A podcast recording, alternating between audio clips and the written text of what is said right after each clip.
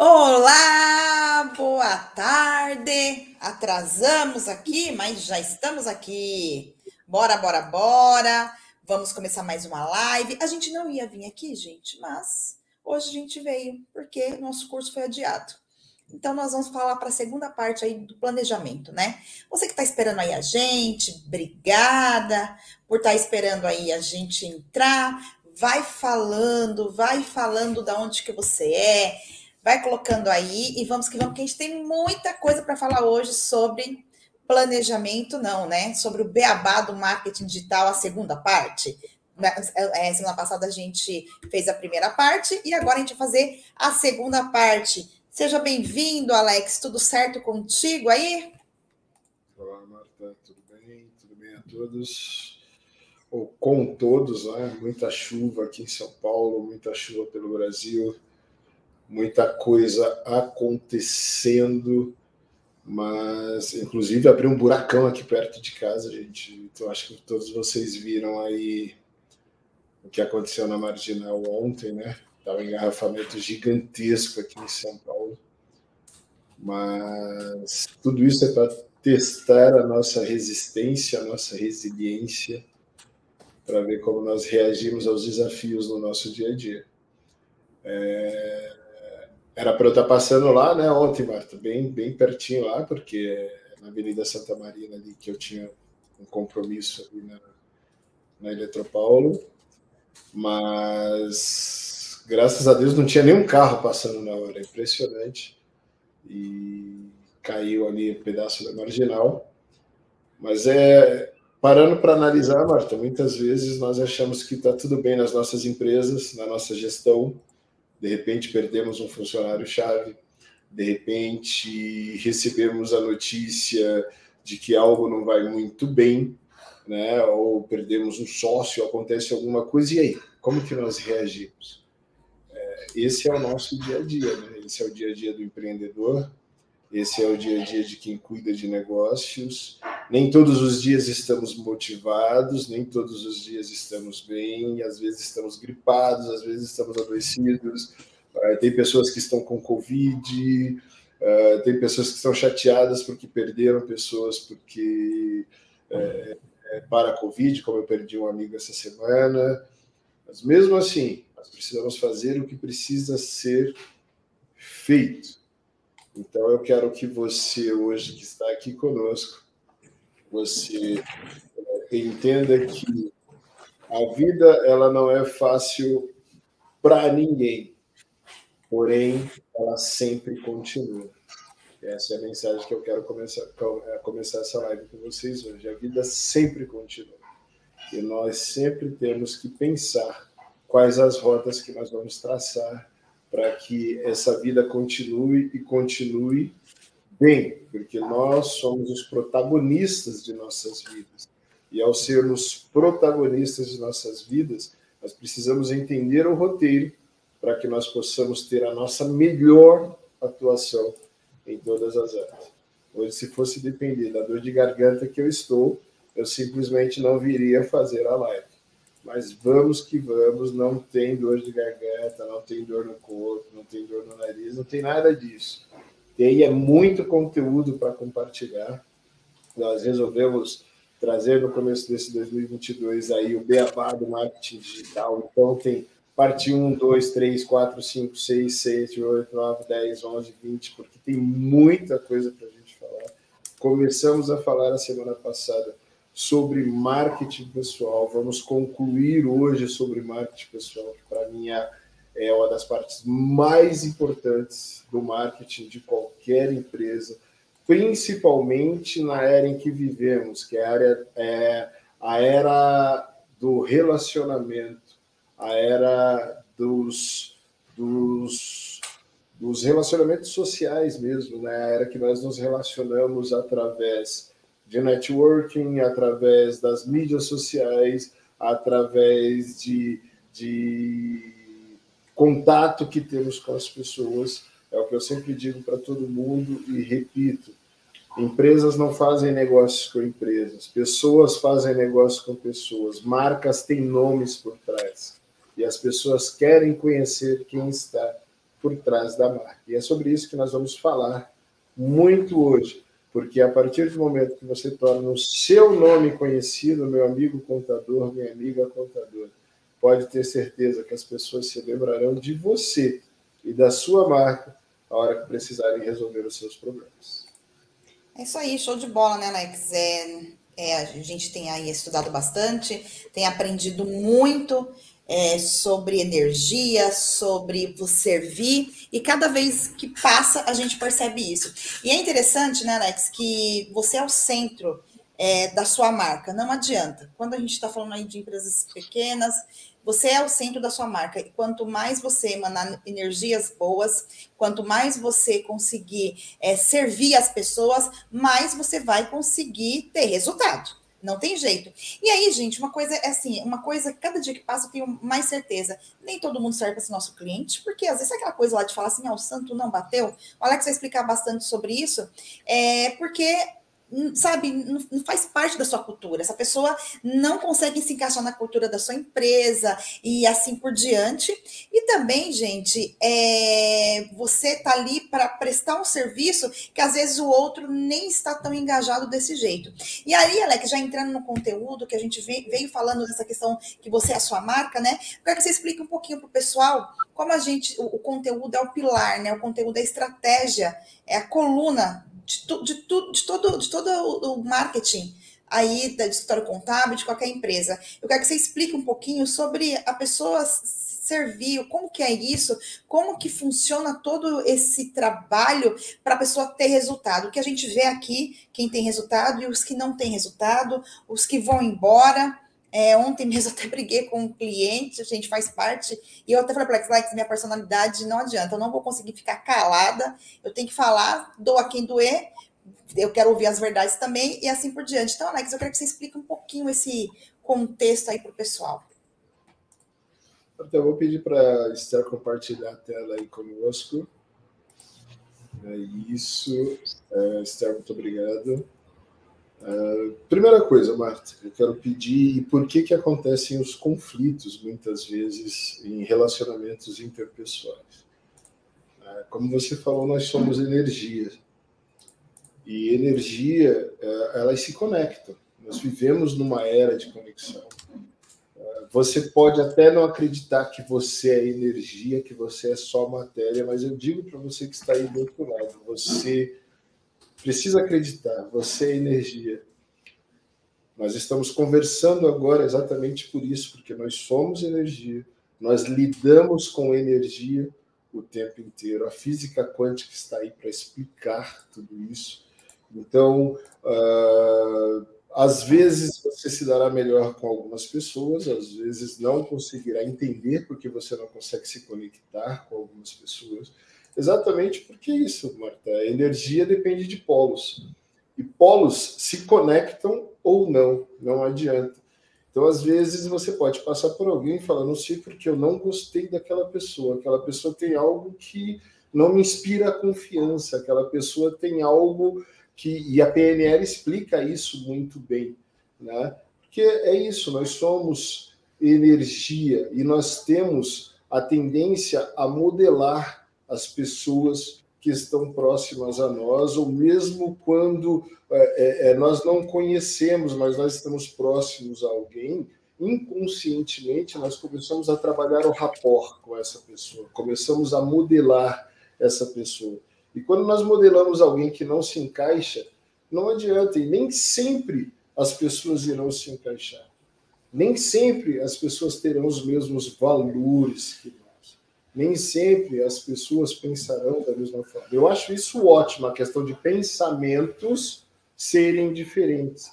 Pensamentos antagônicos trazem, desde que haja o respeito em qualquer situação, respeito é muito importante, é um dos valores inegociáveis né, para qualquer relação humana, ok? É, desde que haja o respeito, se traz um crescimento muito grande, muita riqueza de conhecimento para qualquer discussão. Agora, quando não se há o respeito, e quando você lida com alguém que acha que sabe tudo, alguém que contrata você e acha que sabe mais do que você, simplesmente porque leu um, um ou dois livros, fez três ou quatro cursos, e não respeita a sua expertise, não respeita aquilo que você fala, às vezes porque aconteceu algum equívoco, porque nós somos empresas, lidamos com pessoas, pessoas falham, já falamos isso. Não adianta que o grupo DPG não é perfeito e nenhuma da empresa dos senhores são perfeitas, dos senhores ou das senhoras. E algumas áreas nós sempre falhamos. E vai acontecer uma das falhas que acontece é a falha humana. Que não pode acontecer é o desrespeito. O que não pode acontecer é a falta de caráter pessoas que se aproximam de você, pessoas que fazem sucesso, alcançam resultado com aquilo que você faz, depois vai para a internet ou para grupos de WhatsApp dizer que fizeram tudo sozinha e que a agência ou a empresa de contabilidade não fez nada por ela e é melhor que ela faça sozinha as coisas. Esse tipo de pessoa eu prefiro, Marta, nem comentar, porque elas mesmas encontram seus buracos, seus caminhos, suas areias movediças lá na frente. Fazem um determinado sucesso, mas chega ali na frente, cai. Caem por quê?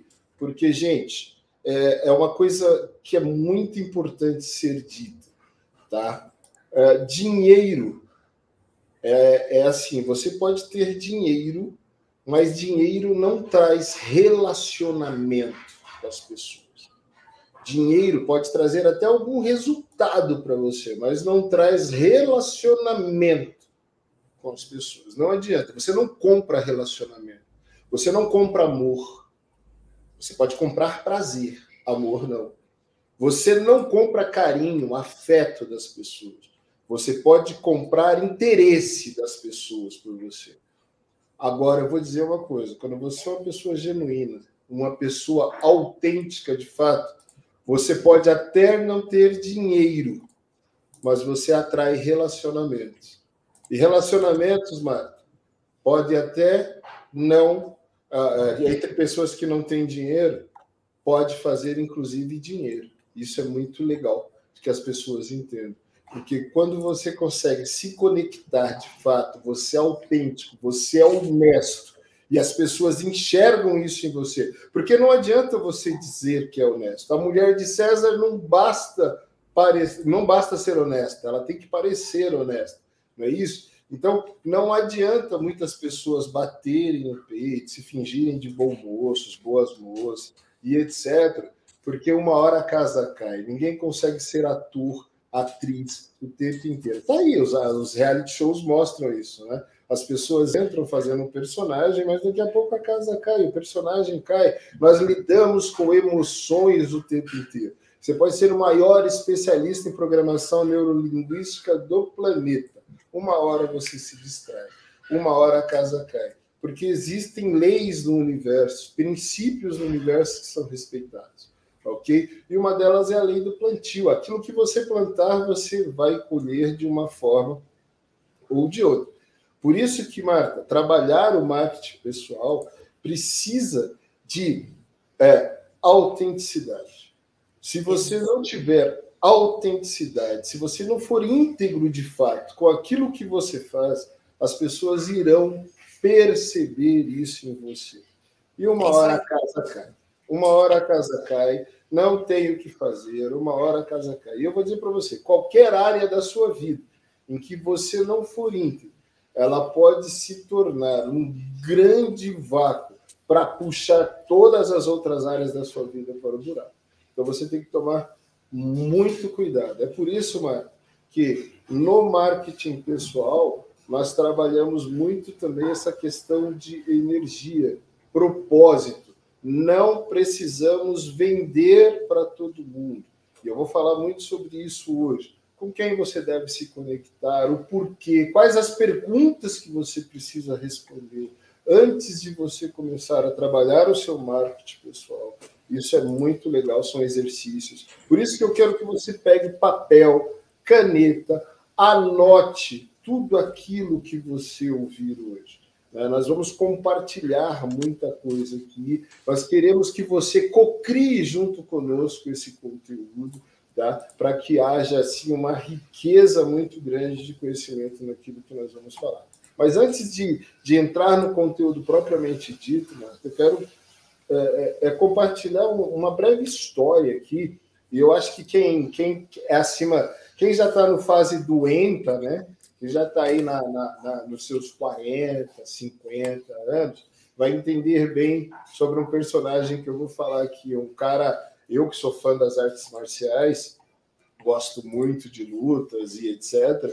É, gosto muito de um cara chamado Bruce Lee. E eu acho que muitas pessoas aqui já ouviram falar do Bruce Lee. O Bruce Lee, além de ser um mestre do Kung Fu, mestre das artes marciais, o, Bruce Lee era assim, eu considero o Bruce Lee um cara assim de uma mentalidade extraordinária. Tanto é que se você procurar no Google, se você tiver curiosidade, você pode procurar aí as diversas frases ditas por Bruce Lee, da filosofia de vida é, que ele trazia. Os chineses têm muito isso, né? De, de trabalhar muito filosofia de vida e etc. E o Bruce Lee, teve uma época, Marta, que o Bruce Lee era o grande astro da TV. Era o cara dos filmes de luta, os filmes de ação tinham as maiores bilheterias com esse cara chamado Bruce Lee.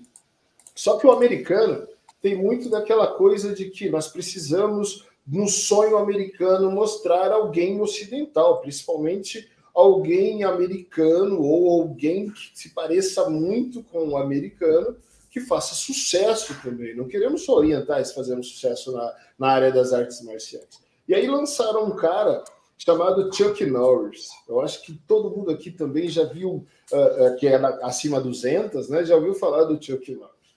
Era um cara loirinho, barbudinho, baixo, baixinho, troncudinho, que lutava muito também. Todos os seus filmes ele.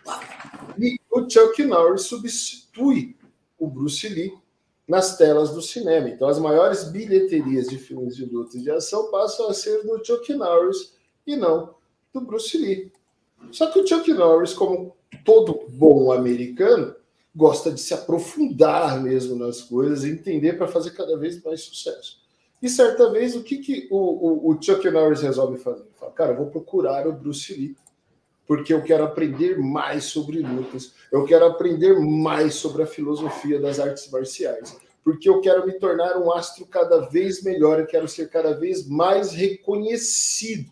Então, como um bom ator, eu quero entrar dentro do personagem, mas não apenas saber as melhores técnicas de luta mas entender a filosofia, porque lutar, a gente não luta só com os punhos ou com as pernas, a gente luta mais com a estratégia, com a cabeça. Isso vale também para os nossos negócios. Nós não fazemos só a execução das tarefas, nós precisamos ser estratégicos. Se nós formos só operacionais, a tendência de a nós fracassarmos é muito grande. Então, nós precisamos das estratégias.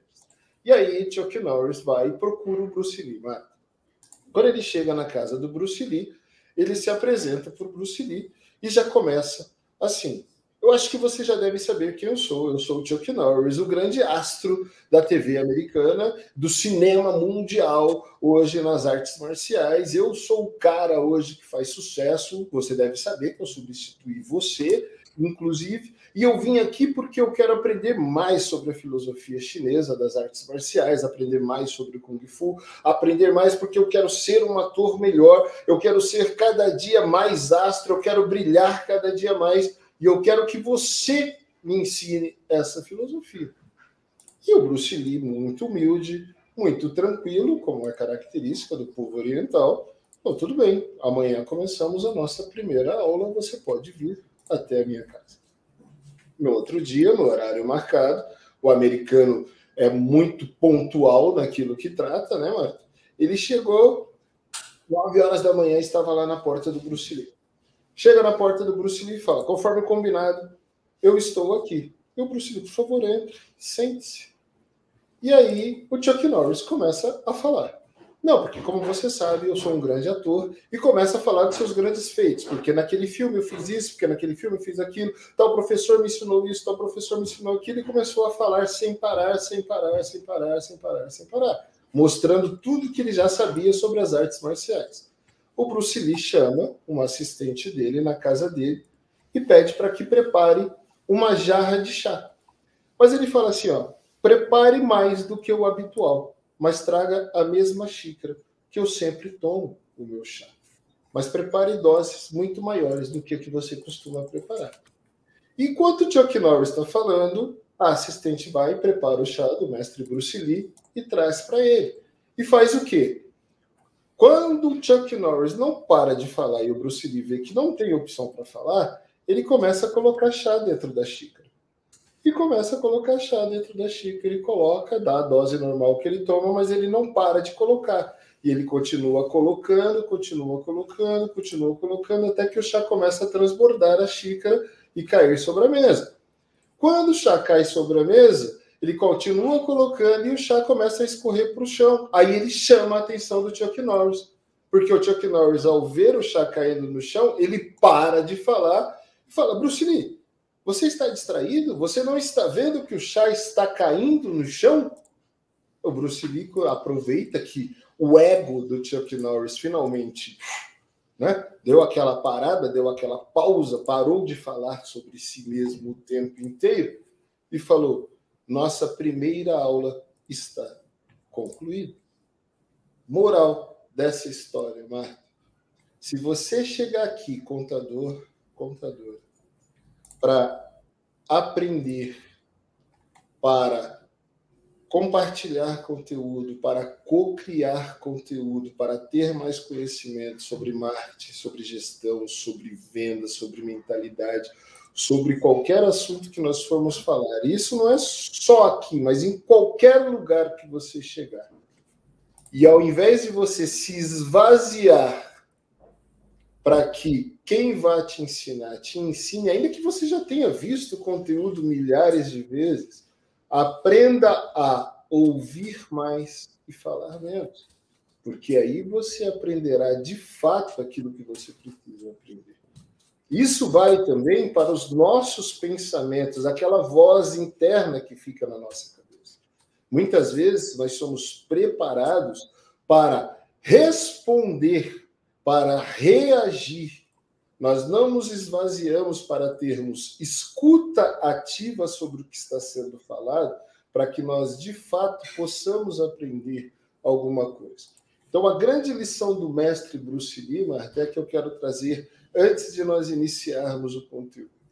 Eu já me esvaziei quando eu vim para cá, eu tenho certeza que você também já se esvaziou para que a gente possa compartilhar conteúdo, porque eu tenho certeza que surgirão perguntas. Nós não somos os donos da verdade, nós estudamos bastante para fazer aquilo que nós fazemos, mas nós temos muito a aprender ainda, mas muito mesmo sobre tudo que falaremos aqui. Então, nós, a, ensinando, nós estamos aprendendo, mas o mais importante, meu amigo contador, minha amiga contadora e todos vocês que estão aqui nessa live, é você se esvaziar e ter uma coisa chamada escuta ativa, para que você possa deixar o seu ego de lado, deixar tudo aquilo que você acredita ser o correto sobre o que vamos falar aqui de lado, e você comece a anotar aquilo que faz sentido para você para que você comece a se encher de coisas novas. Porque, Marta, muitas vezes as pessoas falam assim, né? Ah, mas eu não tenho certeza se o que você está falando é o correto ou não. Mas eu até postei isso nas minhas mídias essa semana. É na incerteza que está a inovação, é na incerteza que está o novo, é na incerteza que está ou estão as nossas grandes oportunidades de fazermos diferentes e de crescermos aquilo que nunca crescemos nas nossas vidas. Se nós ficarmos esperando ter certeza de que alguma coisa dará certo, para que nós possamos dar um passo, para que nós possamos inovar, para que nós possamos fazer diferente, nós nunca faremos nada, porque certeza não existe. Só existe uma certeza nessa vida de que nós iremos morrer um dia. Só sei que nada sei, assim disse Sócrates. E estou aberto todos os dias para aprender coisas novas. E espero, Marta, que todos que estejam aqui estejam com esse espírito, para que nós possamos juntos criar um ecossistema contábil muito mais rico, de pessoas com muito mais consciência de cada ação que precisa ter para alcançar o sucesso, o pódio que você tanto deseja. Show, Alex, show. E sabe, é, você, você falou uma coisa muito interessante que é você ter escutativa. Quantas vezes a gente, conversando, a gente quer já responder, a gente não está prestando atenção no que a pessoa está falando, a gente já está prestando atenção na resposta. E geralmente a pessoa que é mais acelerada, tal, que tem pensamento rápido, ela acaba fazendo isso. E às vezes a gente tem essa mania de falar da gente, né, o tempo todo. Fala da gente, fala da gente, fala da gente. E um princípio em vendas, é, a primeira coisa é, você quer fechar um contrato, você tem que ouvir o outro, né? Você tem que ouvir o outro, você tem que se esvaziar entender o outro. Muita gente perde as vendas porque às vezes está falando, falando, falando, não está entendendo o que a pessoa está falando. É, esses dias eu fui assistir uma apresentação de um cliente nosso e ele foi fazer a apresentação e aí ele fez lá um PowerPoint, ficou falando da empresa, da empresa, da empresa. Nossa, eu fiquei só vendo a pessoa do outro lado e assim, gente, que maçante isso. E não é assim que funciona. Você tem que ouvir os outros. No mundo onde as pessoas querem mais falar do que ouvir, quando você, você parado ali para ouvir, é, quando alguém para para ouvir você, ou vice-versa, a pessoa fala assim: opa, alguém diferente está aqui. Alguém é cheio de, cheio de coisas para agregar, porque quando a gente está ouvindo o outro, a gente está agregando na vida, porque a gente está querendo entender de fato o que está acontecendo, né? Então, é, esse, é isso que eu sempre o Alex fala assim: não me venha com inferências, deixa eu tirar minha própria conclusão. Por isso que é bom a gente estar tá vazio da gente mesmo, certo, Alex? É isso aí, Marta. É a Marta citou um exemplo uh, que acontece aqui na empresa. Né? Olha, Alex, eu estou com um problema com determinado cliente, ou a equipe está com um problema com determinado cliente, eu preciso que você converse com o cliente. E normalmente as pessoas já vêm com um relatório enorme para me passar sobre o que está acontecendo. Eu falo, não, não, não quero saber. Mas como que você não quer saber? Eu quero ouvir ao cliente primeiro, ok? Quero entender o ponto de vista do cliente. O porquê que ele está com essa visão do porta-retrato em relação ao que a DPG está fazendo para ele, para depois comparar com o que vocês estão me falando. Por que, que eu faço isso, Marco? Porque se eu for para uma reunião já com uma série de inferências criadas pela minha equipe, ok? Eu vou armado para falar com esse cliente. E todas as vezes que eu cometi o erro de ir armado para conversar com o cliente, eu cometi a bobagem de até desrespeitar o cliente. Porque eu já sabia todos os erros que o cliente tinha cometido, eu sabia todas as coisas que tinham acontecido, eu sabia das mentiras que o cliente ia me contar, porque eu já tinha evidências sobre as mentiras, eu tinha um monte de coisa. Então eu já fui pronto para acabar a conversa muito rapidamente. E isso é um grande erro que um empresário pode cometer. Você vai falar com o seu cliente, se esvazie. Se seu funcionário veio falar que o cliente desrespeitou ele, não é que você está desrespeitando o seu funcionário. Ouça ao cliente. Deixe ele falar. Não queira saber o motivo. Deixe ele falar. Ele vai falar, ele vai falar, ele vai falar. E aí você vai falar: compreendo, entendo, Tá, vou conversar com a minha equipe volto a falar com você. Volta, conversa com a equipe, casa as duas conversas. Veja o que faz sentido. E aí você chama o cliente de novo e você conversa com ele. E na maioria das vezes, quando você tem evidência, se o cliente não é íntegro, se o cliente está mentindo, como já aconteceu muitas vezes aqui, entendeu? Você simplesmente diz para ele: Olha, eu não tenho mais interesse nenhum em trabalhar com você, porque infelizmente você não é íntegro naquilo que você faz. E eu não trabalho com pessoas sem integridade, vai contra os meus valores, vai contra os meus propósitos. Eu assisti a sua gravação com o meu funcionário e eu vi que ele não foi sem educação com você. Eu vi que ele te informou tudo o que precisava informar. Eu vi que você não prestava atenção na reunião em momento algum. Depois você tentou distorcer tudo o que foi falado ali e ainda pior, faltou com o respeito. E eu não admito que falte o respeito. Faltou o respeito com um funcionário meu, faltou o respeito comigo. Para mim não faz mais sentido trabalhar com você. Normalmente, Marco, quando eu estou bem calmo, eu falo nesse nível de educação. Normalmente, quando eu não estou muito calmo, e todo mundo sabe que às vezes eu não sou muito calmo, e eu não tenho problema nenhum, eu sou autêntico, tá, pessoal? Sou autêntico mesmo. muitas vezes. Ontem eu fiquei pensando numa coisa. Eu não vou citar a situação e não vou citar o cliente, mas eu vou citar o ocorrido. Alguns dias atrás eu perdi a cabeça com um cliente, eu até falei para vocês em alguma das lives atrás, e eu entrei na reunião muito armado contra esse cliente, e eu até alterei o tom de voz com ele e tal. Depois eu pedi perdão para esse cliente. Eu não tenho problema nenhum, gente, reconhecer meus erros e pedir perdão. E nem todo dia a gente está com aquele ânimo, aquela coisa, né? Eu perdi a cabeça. Né? Significa que naquele dia eu estava mentalmente fraco. O cliente percebeu, duas falas dele me tirou do sério e eu. Porque quando alguém consegue te tirar do sério, é porque ele dominou a situação. E você é o fraco, não ele. Você pode até gritar, você pode até bater, coisa, mas você é o fraco.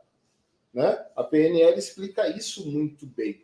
Quando você precisa gritar para alguma coisa, é porque você perdeu a razão, você está fraco mentalmente. Aquele dia você está fragilizado, você deveria ter ficado.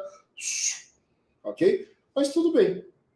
Só que ontem, quando eu vi uma coisa num determinado grupo, Marta, eu parei para pensar e eu falei, é interessante, né, Marta? Às vezes a gente não sabe porque está batendo, mas a pessoa sabe porque está apanhando do outro lado. Porque depois do que eu vi, o que esse cliente falou sobre nós, nesse grupo, depois de tudo que nós fizemos por ele, ele mereceu cada porrada que eu dei nele aquele dia. E eu cheguei a falar assim: é uma pena ele não estar presencial comigo. Porque eu não sei se vocês viram o meu treino no sábado. Sábado eu estava socando um saco um bob de bater. Mas eu falo para vocês, se aquele cliente quisesse entrar no tatame comigo, no octógono, em qualquer lugar, eu adoraria fazer aquilo com ele, gente. Porque gente sem caráter é muito complicado. Mas vamos entrar no assunto diretamente, Marta. Um grande erro que eu vejo hoje ser cometido no marketing digital é falarmos somente sobre táticas é falarmos somente sobre vendas, sobre como vender, sobre como vender, mas não falamos do principal, como criar rapport, como ter sintonia com quem vai comprar o nosso produto. Vivemos na era do relacionamento. Vivemos na era de verdade de entendermos para atendermos muito bem. Por isso que nós precisamos ouvir mais e falar menos numa reunião de vendas, por exemplo. Por isso que nós devemos falar nas nossas mídias sociais, nos nossos sites, nos nossos blogs, nos nossos é, é, encontros de networking, mais sobre o problema do outro do que sobre nós mesmos. Por isso que nós devemos ouvir ao outro, nós devemos saber fazer perguntas. A melhor tática, a melhor técnica de vendas que existe é você saber fazer as perguntas certas. Por quê? Porque você explora as necessidades do cliente através de perguntas. Então, você chega, você se apresenta, fala um pouquinho da sua empresa, mas aí chega e fala assim: Mas olha, já faz quase dois minutos que eu estou falando sobre mim queria ouvir mais sobre a sua empresa. Fala um pouquinho mais sobre você, sobre a sua empresa, sobre os seus anseios. Por que, que você procurou a nossa empresa contábil? Né? Por que, que você decidiu abrir uma empresa? Começa a fazer perguntas. Duas, três perguntas de exploração de necessidade do seu cliente. Então, você explora a necessidade, deixa ele falar, interrompe algumas vezes, porque é um diálogo, e aí o que, que você faz? Você coloca ali para o seu cliente, ah, então você está me dizendo que isso. Tá e aí ele começa a falar mais sobre a necessidade dele. Me fale mais um pouquinho sobre isso. Olha, você me disse que você já vai começar um negócio com 10 funcionários. Por que, que você já precisa de 10 funcionários para começar o teu negócio? Então, você está fazendo o quê? Você está explorando a necessidade dele. Aí depois você eleva o nível da conversa. Você começa a expandir essas necessidades. Então, olha, Marco, você me disse o quê? Que você precisa de 10 funcionários para começar, porque você entende que se você já tiver 10 funcionários, você consegue executar melhor as tarefas, assim, assim, assim, para ter uma entrega melhor para os seus clientes e tal. E se você, por causa do budget que você me disse, que tem para iniciar a sua empresa, iniciasse com sete funcionários ao invés de dez? Em que, que isso impactaria diretamente a sua entrega? Você consegue ter noção disso? Você criou esse cenário? Você conseguiu pensar, na hora que você estava montando seu business plan, seu plano de negócio, no que, que impactaria isso? Primeiro, no seu caixa, você deixando de investir em três profissionais nesse primeiro momento para ter uma melhor entrega, mas fazendo mais caixa, tendo mais poder de caixa, porque você está economizando esse valor para ter mais capital de giro e aí ter maior poderio econômico nesse primeiro momento, no que, que de fato impactaria você ter sete funcionários através, ao invés de dez? O que, que você está fazendo? Você está expandindo a necessidade na mente desse cliente para colocar ele para pensar sobre coisas que ele não pensou. Ele está falando o quê? Ele está falando sobre a necessidade dele de contratar 10 pessoas para entregar melhor, mas ele não parou para fazer o cálculo se ele tem caixa suficiente para pagar o salário de 10 pessoas. E muito provavelmente ele não parou para pensar sobre isso, porque ele não tem o conhecimento sobre os encargos trabalhistas que tem sobre 10 pessoas registradas, 10 pessoas contratadas sob o regime da CLT. Então, você expandindo essa necessidade, você consegue fazer ele pensar melhor, ele vai mostrar realmente, ou vai repensar e vai querer entender a solução que você tem para ele, para que ele consiga entregar bem e ter um caixa forte. E aí o poder, quando entra na criação da solução ideal, entra, volta para as suas mãos. Porque é poderoso quem detém as informações e sabe aquilo que tem a oferecer para conseguir vender a solução que realmente precisa. Então você cria entre você, contador, contadora, e o cliente, uma coisa chamada sintonia fina, que é o chamado rapport. Né? Como que a gente explica o rapport? Só para que fique mais claro. Hoje eu estava conversando com o Bruno a respeito disso. Né? Como que eu entendo melhor alguém? Vamos supor, a Rádio Mix, aqui em São Paulo, ela é a 106,3 FM. Ok? Eu posso entrar no meu carro e querer colocar na Mix. E às vezes, como o, o, o estacionamento aqui é subterrâneo, eu quero colocar na Mix, ela começa já a sintonizar na 103.2, porque eu não deixei na memória ainda do rádio do carro e tal, na 103.2. E eu imagino que está chiando porque está no subterrâneo, estou no estacionamento, o sinal da rádio está ruim. E aí, com a cabeça distraída, vou para a rua, pego a marginal, estou com meu carro e tal, e eu percebo que continua chiando continua havendo muito ruído. Eu não estou ouvindo a música. Eu falo, nossa, mas que ruído chato que está acontecendo. Eu falo, pô, mas está na 103.2. Deixa eu colocar na 103.3. Quando eu coloco na 103.3, pá!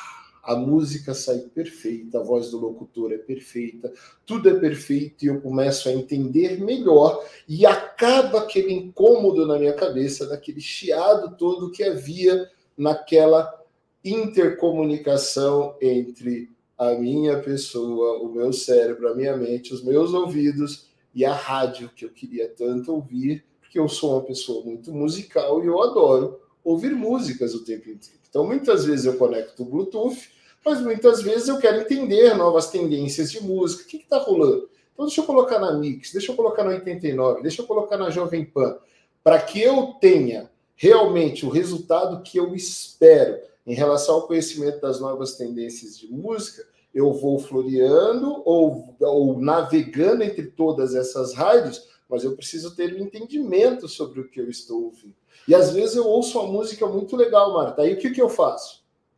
Se eu tiver parado em qualquer lugar que não tenha risco, não dirigir mexendo no celular, mas se eu parei no posto de gasolina, por exemplo, ou às vezes eu faço isso parando no acostamento, ligo o pisca-alerta, paro no acostamento e coloco programação ao vivo, rádio mix, para eu saber a música que está tocando naquele momento. Aí, quando acaba de tocar a música, o locutor fala o nome da música, fala o nome do cantor, eu vou no Spotify, coloco nas minhas favoritas aquela música, porque eu acho extraordinário. Criei rapport com a rádio, a rádio toca músicas excepcionais e eu vou colocando isso na minha coleção pessoal de música. Aí as pessoas me perguntam assim, Alex, como você consegue fazer uma seleção de músicas tão legais no, no, no, Spotify? Eu, eu, vi lá a sua seleção, que legal, eu adoro te seguir lá no Spotify, porque, cara, tem desde música muito eclético, desde música dos anos 60, 70, 80, 90, 2000, 2010, agora entrando na década de 20, você continua se atualizando, tem mais de mil músicas lá na sua seleção pessoal, porque é assim que eu funciono.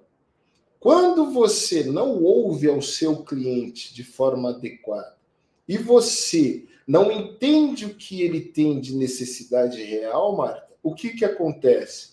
O relacionamento começa com sérios ruídos.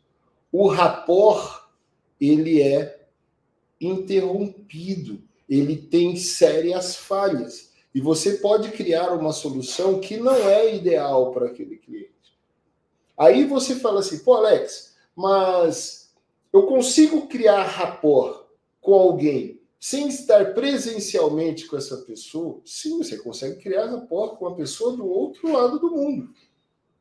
Desde que você entenda de fato como essa pessoa funciona, você conheça as necessidades dessa pessoa e você produza conteúdo que faça sentido para essa pessoa mostrando para essa pessoa que você tem conexão com ela. E quando nós falamos de conexão em vendas, nós estamos falando exatamente do que? Que você é uma pessoa que é capaz de resolver o problema de outra pessoa. Esse é um dos principais conceitos de marketing, né?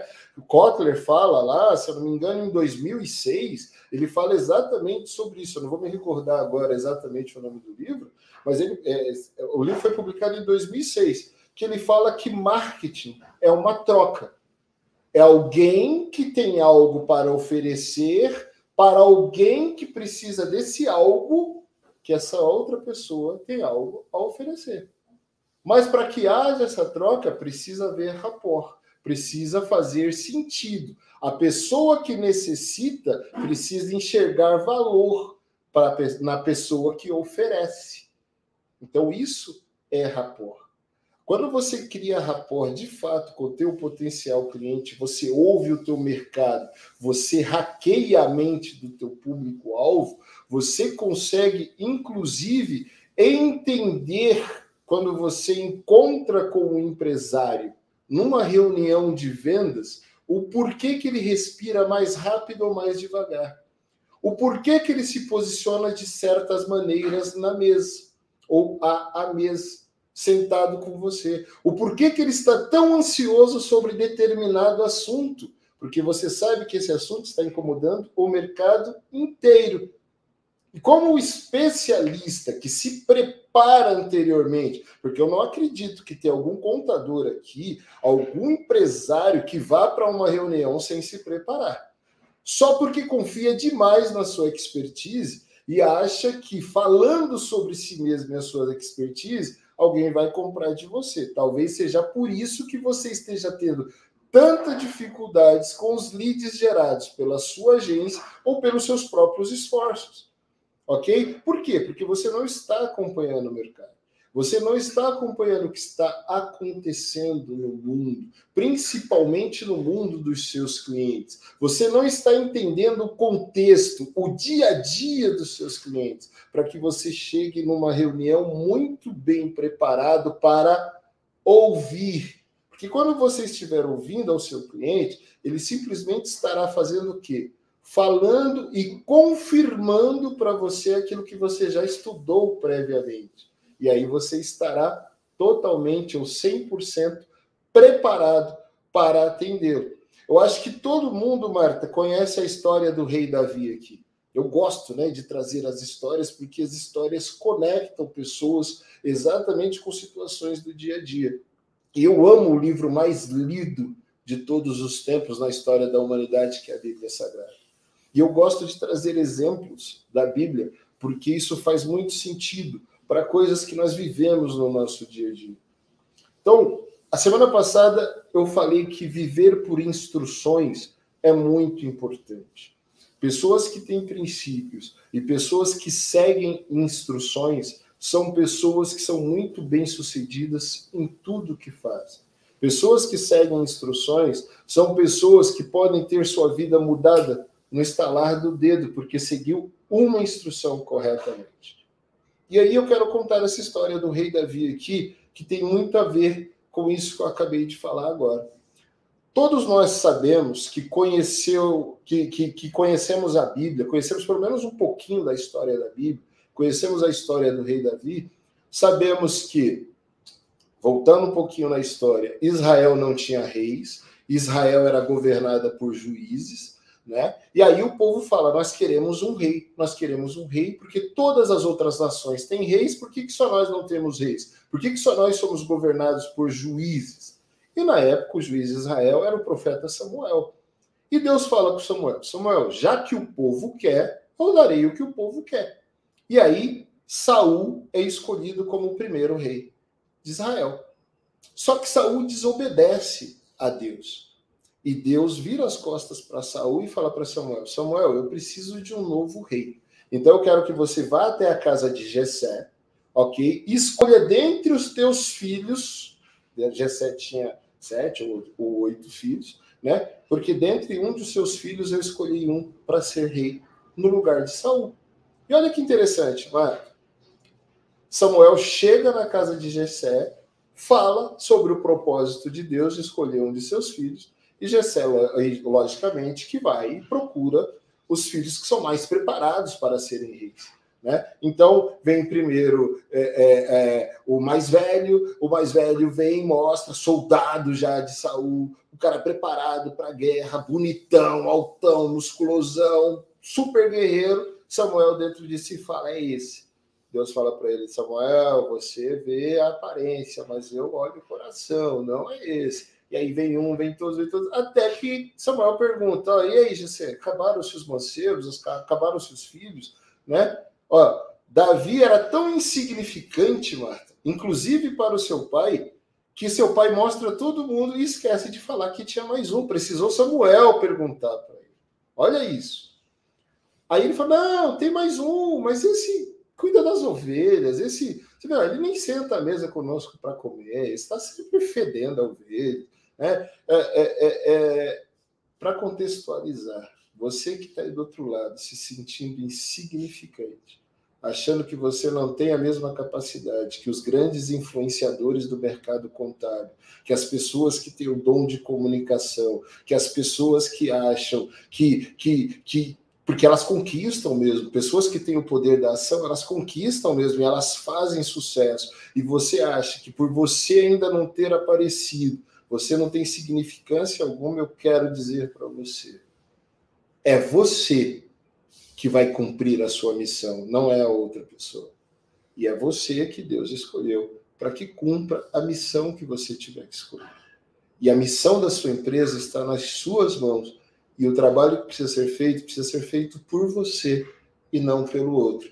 Você pode ir lá buscar as instruções, mas se você não seguir as instruções, você não fará sucesso e não sairá nunca da sua insignificância. Mas eu vou dizer para você: tem gente te observando, esperando uma ação sua para que você comece a fazer o sucesso que você tanto deseja. Você só não fará sucesso se você continuar na inércia que você está. Mas vamos lá, continuando, Mar.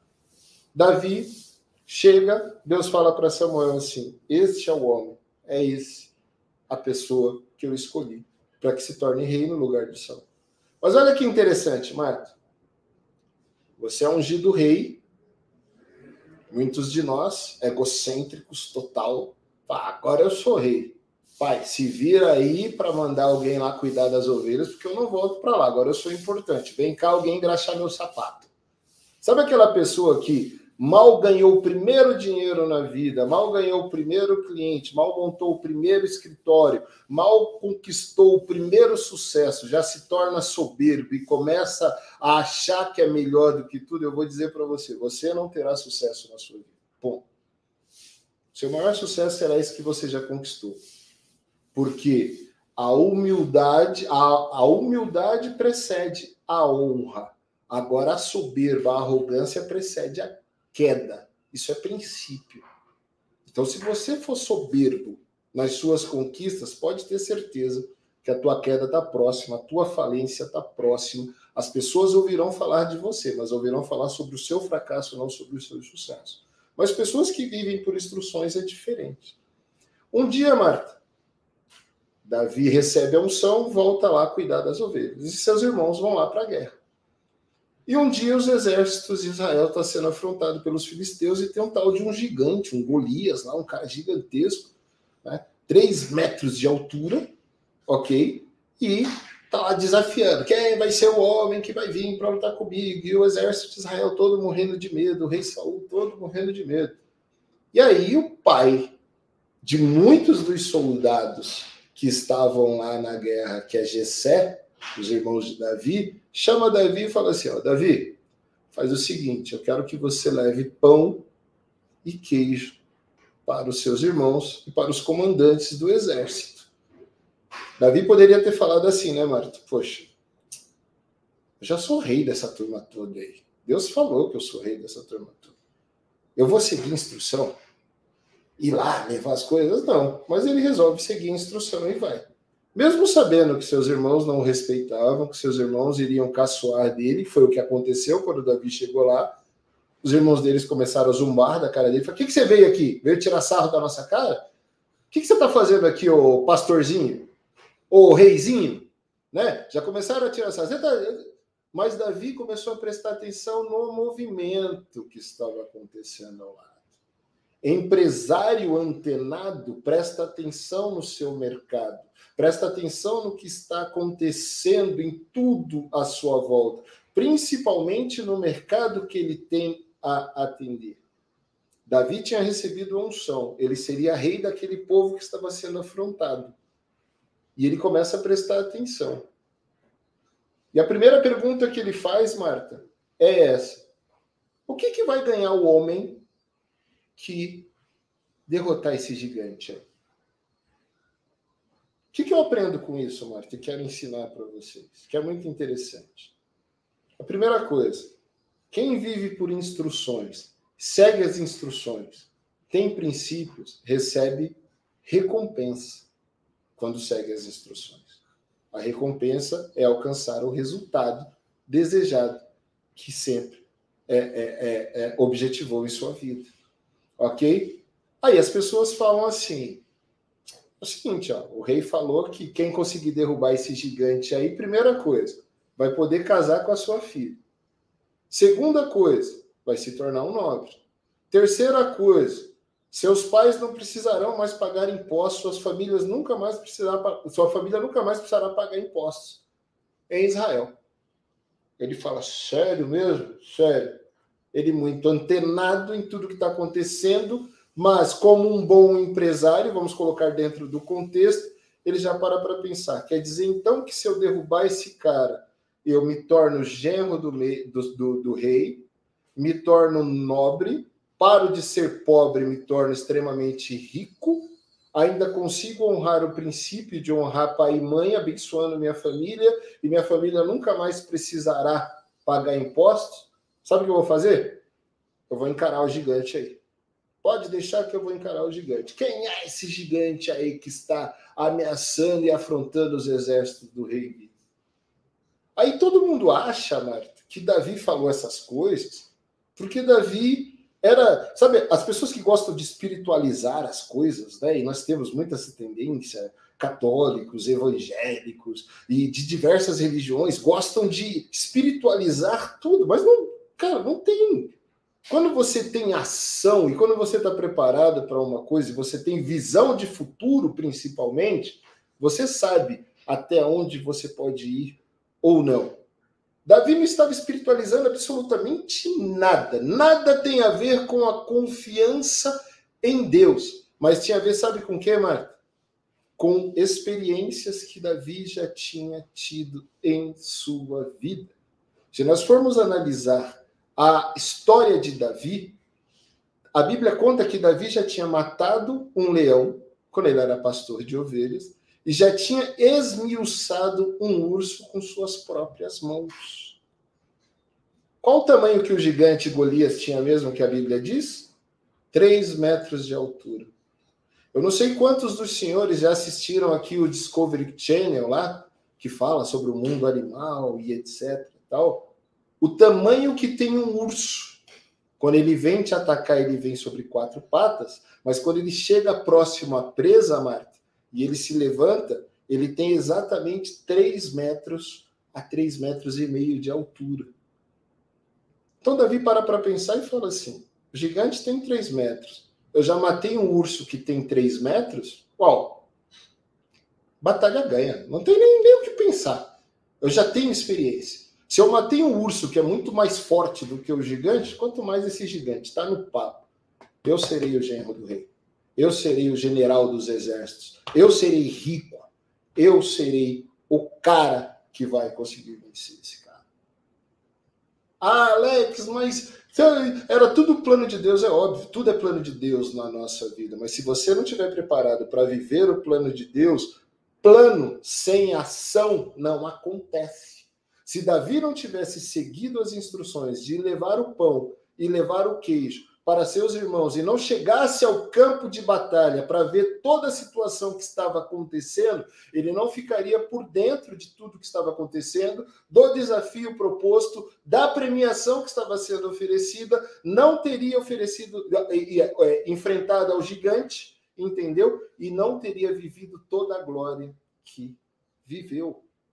Porque quem vive por instruções sempre recebe a recompensa da promessa. Quando ele recebeu a unção, ele recebeu a promessa de que ele seria rei, mas ele só teve acesso à promessa vivendo cada uma das instruções que lhe foram passadas até chegar o momento de viver. Agora eu vou trazer esse contexto para você, contador.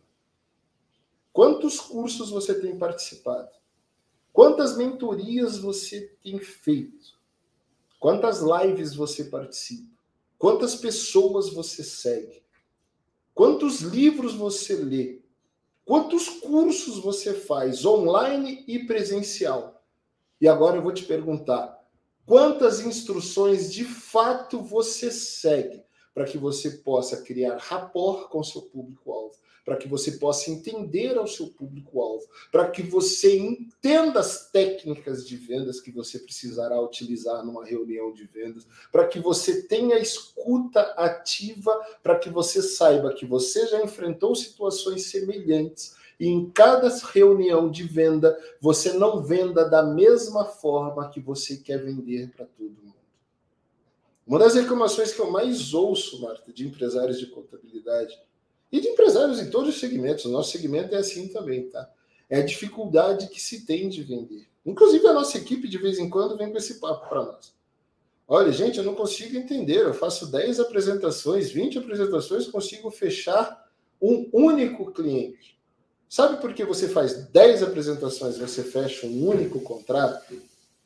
Porque você quer vender de, da mesma maneira para as 10 pessoas que você conversou. Você conversou com 10, mas conseguiu se conectar somente com uma, e aquela que você se conectou, você vendeu. Isso quer dizer que você vai vender para todo mundo, se você ouvir todo mundo, coisa. A probabilidade do seu pipeline, dos seus resultados serem infinitamente maiores do que são, eu não tenho dúvidas disso. Se você vai vender para todo mundo, eu não sei, mas que você terá o privilégio de escolher para quem você vai vender, você vai, porque isso é um princípio. E princípio não adianta, ele acontece. Um dos maiores princípios que existem é a lei da semeadura, é a lei do plantio, é o princípio do plantio. Aquilo que você plantar, você colhe. Você quer ser bom em que, contador? Você quer ser bom em que, contadora? E o que, que você está se aplicando de fato para você ser bom, para que você alcance os resultados que você quer alcançar? Não adianta pagar milhares de reais numa mentoria do Anderson Fernandes se não for para você seguir as instruções do mestre Anderson Fernandes. Não adianta você pagar milhares de reais na mentoria do Leandro Bueno se você não seguir as instruções do Leandro Bueno. Não adianta você pagar milhares de reais nos cursos e na mentoria do Pedro Neri se você não seguir as instruções do Pedro Neri. Não adianta você pagar milhares de reais numa estratégia do grupo DPG se você não sentar com o grupo DPG para discutir, ouvir e participar dessas estratégias. Se você acha que só porque você colocou o dinheiro, você não quer ter relacionamento, você acha que vai ter resultado. Lembra que falamos sobre energia no começo? O cliente que chega com essa energia aqui, a energia do dinheiro, de olho somente no dinheiro, o propósito dele é somente ganhar dinheiro, normalmente as estratégias dele não dão certo.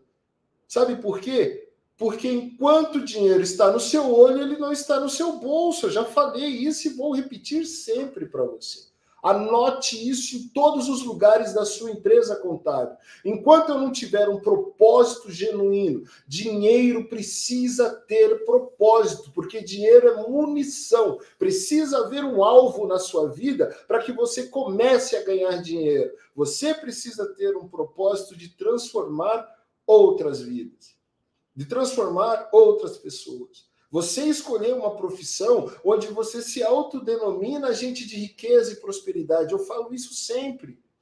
Então, seja um agente de riqueza e prosperidade. E um agente, Marta, um agente de turismo, um agente de viagem, alguém que quer agenciar alguém, precisa conhecer muito do local. Vamos supor, se eu quero comprar um pacote de viagens para ir daqui para Israel, ok? Então eu quero conhecer a Terra Santa. Hoje eu participei de uma live muito legal e o especialista que estava falando sobre a live, ele disse que ele foi para o Coliseu em Roma.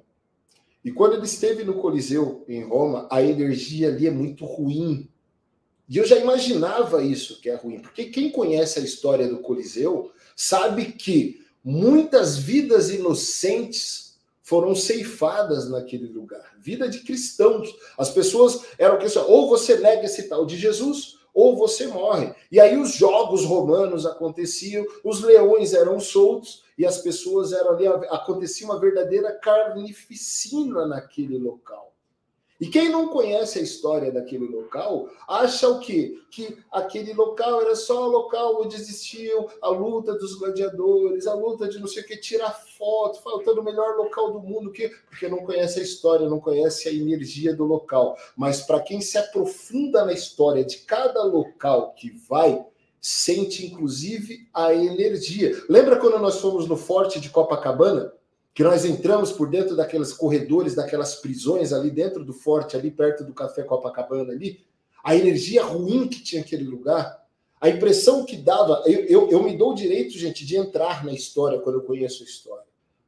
E a impressão que eu tinha de ouvir o grito das pessoas que eram torturadas ali na época da ditadura. Na época que aconteciam situações que eram degradantes para o ser humano aqui no Brasil. E o forte de Copacabana era usado exatamente para muitas dessas torturas, para tirar, para cercear a liberdade de expressão das pessoas. Então a energia é muito ruim de certos locais. E quando você tem um guia e o guia conta a história para você, e o guia conhece de fato, e ele é autêntico, e ele não tem medo de falar sobre a história, porque já que você resolveu conhecer a história, você realmente vai entrar na história e vai se permitir vivenciar a história, você vai conhecer e entender a energia do lugar. Esse é um bom agente, esse é um bom guia que faz você entrar na história e se tornar um personagem da história. Você, contador, agente de riqueza e prosperidade, que não quer conhecer o mercado do seu cliente, que não quer ouvir o seu cliente, que não quer se relacionar com o seu cliente para conhecer os seus sonhos de riqueza, seus objetivos de prosperidade. Como que você quer que o universo te devolva riqueza e prosperidade? Não tem como. Porque quando você solta o seu discurso, não se conecta com as pessoas que estão do outro lado ouvindo você. Tem alguma discrepância nisso aí. Você é energia e tudo que você fala entra no ouvido do outro, gerando conexão. A comunicação gera conexão. E se você não vive aquilo que você fala de fato, se o seu propósito não é ajudar, não adianta você falar de contabilidade consultiva se você não tiver disponibilidade para ser consultivo. Não adianta você comprar os cursos de contabilidade consultiva se você não sair da operação do seu negócio e vir para a parte estratégica do seu negócio, para estar mais próximo ao seu cliente, para realmente, de fato, entender o dia a dia dele, para que você possa ser consultivo. É aí, através de toda a expertise que você tem dos princípios da contabilidade, você mostrar para esse cliente a melhor direção, a melhor jornada rumo à expansão empresarial, rumo a que a empresa dele seja rentável, lucrativa, tenha muita liquidez e tenha realmente a expansão, o crescimento que ele tanto deseja. As pessoas querem, Marta, fazer negócios com pessoas que de fato trarão soluções para ela dentro dos seus objetivos de crescimento e de resolução das suas necessidades, não que gerem mais problemas para ela, ou que conversem com ela somente sobre aquilo que é o óbvio. Você precisa ir além. E como você vai além, contador, se você não quer conhecer o dia a dia do seu? Como que você quer ir além, contador, se você não criar a sintonia fina com o seu mercado? Você vai em todos os eventos de contabilidade. Gente, uma das coisas que eu mais ouvi. Gente, não é que você não tem que ir. Você tem que ir no evento que a DPG fizer, no, no, no, no Summit Contábil, lá do Anderson Hernandes. Você tem que ir nos eventos do Contacom, do Conta Azul. Você tem que ir nos eventos da QuickBooks. Você tem que ir nos eventos da Nibo. Você tem que ir para a Convecom. Final de semana agora tem o evento do Pedro. Tem vários eventos que você realmente tem que ir para entender as novas tendências, tecnologia, tudo que você tem que usar com seus clientes, as novas metodologias de processo, tal, tal. Tudo isso é lindo, é maravilhoso. Mas quantos eventos você já se programou do seu mercado para esse ano? Porque eu só ouço as pessoas falando, Mário, sobre os eventos de contabilidade que elas estão sentindo falta. Mas eu não vejo ninguém que atende startups falar do mundo geek. Falar do omelete.com, falar de eventos que fazem sentido para o público-alvo, falar sobre congressos e seminários médicos que irão acontecer, falar sobre eventos que acontecerão para prestadores de serviço da área de advocacia, por exemplo, pessoas que prestam serviços profissionais na área de tecnologia não, cara, eu só saio do meu escritório se for para conversar com outros contadores sobre as experiências que eles têm. Meu network é com outro contador. Deixa eu te perguntar uma coisa: o que, que você tem para vender para o outro contador? Eu compartilho experiências no meu networking profissional com os meus colegas de trabalho. Por exemplo, eu participo de diversos grupos de agência e participo de diversos eventos de marketing. Mas os eventos que eu sou mais presente é no evento de vocês. Sábado, domingo, é sexta e sábado, não me recordo agora se é 4 e 5, se é 5 e 6, o Contabilidade Consultivo. Eu estarei lá junto com vocês, a Marta, a nossa equipe, o grupo DPG estará lá junto com vocês. Na Convecom, nós estaremos junto com vocês. E todos os eventos contábeis que tiver esse ano, nós estaremos junto com vocês. Sabe por quê? Porque eu quero aumentar a sintonia fina do grupo DPG com você, contador, que é o meu público-alvo, com você, contadora, que é o meu público-alvo. Eu preciso entender mais das suas necessidades, dos seus anseios, dos seus desejos, dos seus sonhos, dos seus objetivos, das suas metas da sua visão de futuro, sobre o seu mercado, sobre os seus negócios, sobre a sua vida pessoal, sobre aquilo que você traça o tempo inteiro para que você alcance sucesso, a sua visão sobre o que é sucesso, sobre o que é prosperidade. Sabe para quê? Para que eu possa apoiá-lo junto com a Marte, junto com a nossa equipe, entendeu? Você alcançar tudo isso que você quer que nós possamos ser um pilar confiável, que você venha e se aproxime e fale assim: eu faço questão de estar com a turma do grupo do IPG porque eles me entendem. E nós temos aqui um grupo que está há muito tempo conosco, e são mais de mil clientes que estão há muito tempo conosco, porque entenderam isso e se conectam conosco. Agora, tem alguns que vêm, Alguns que vêm embora.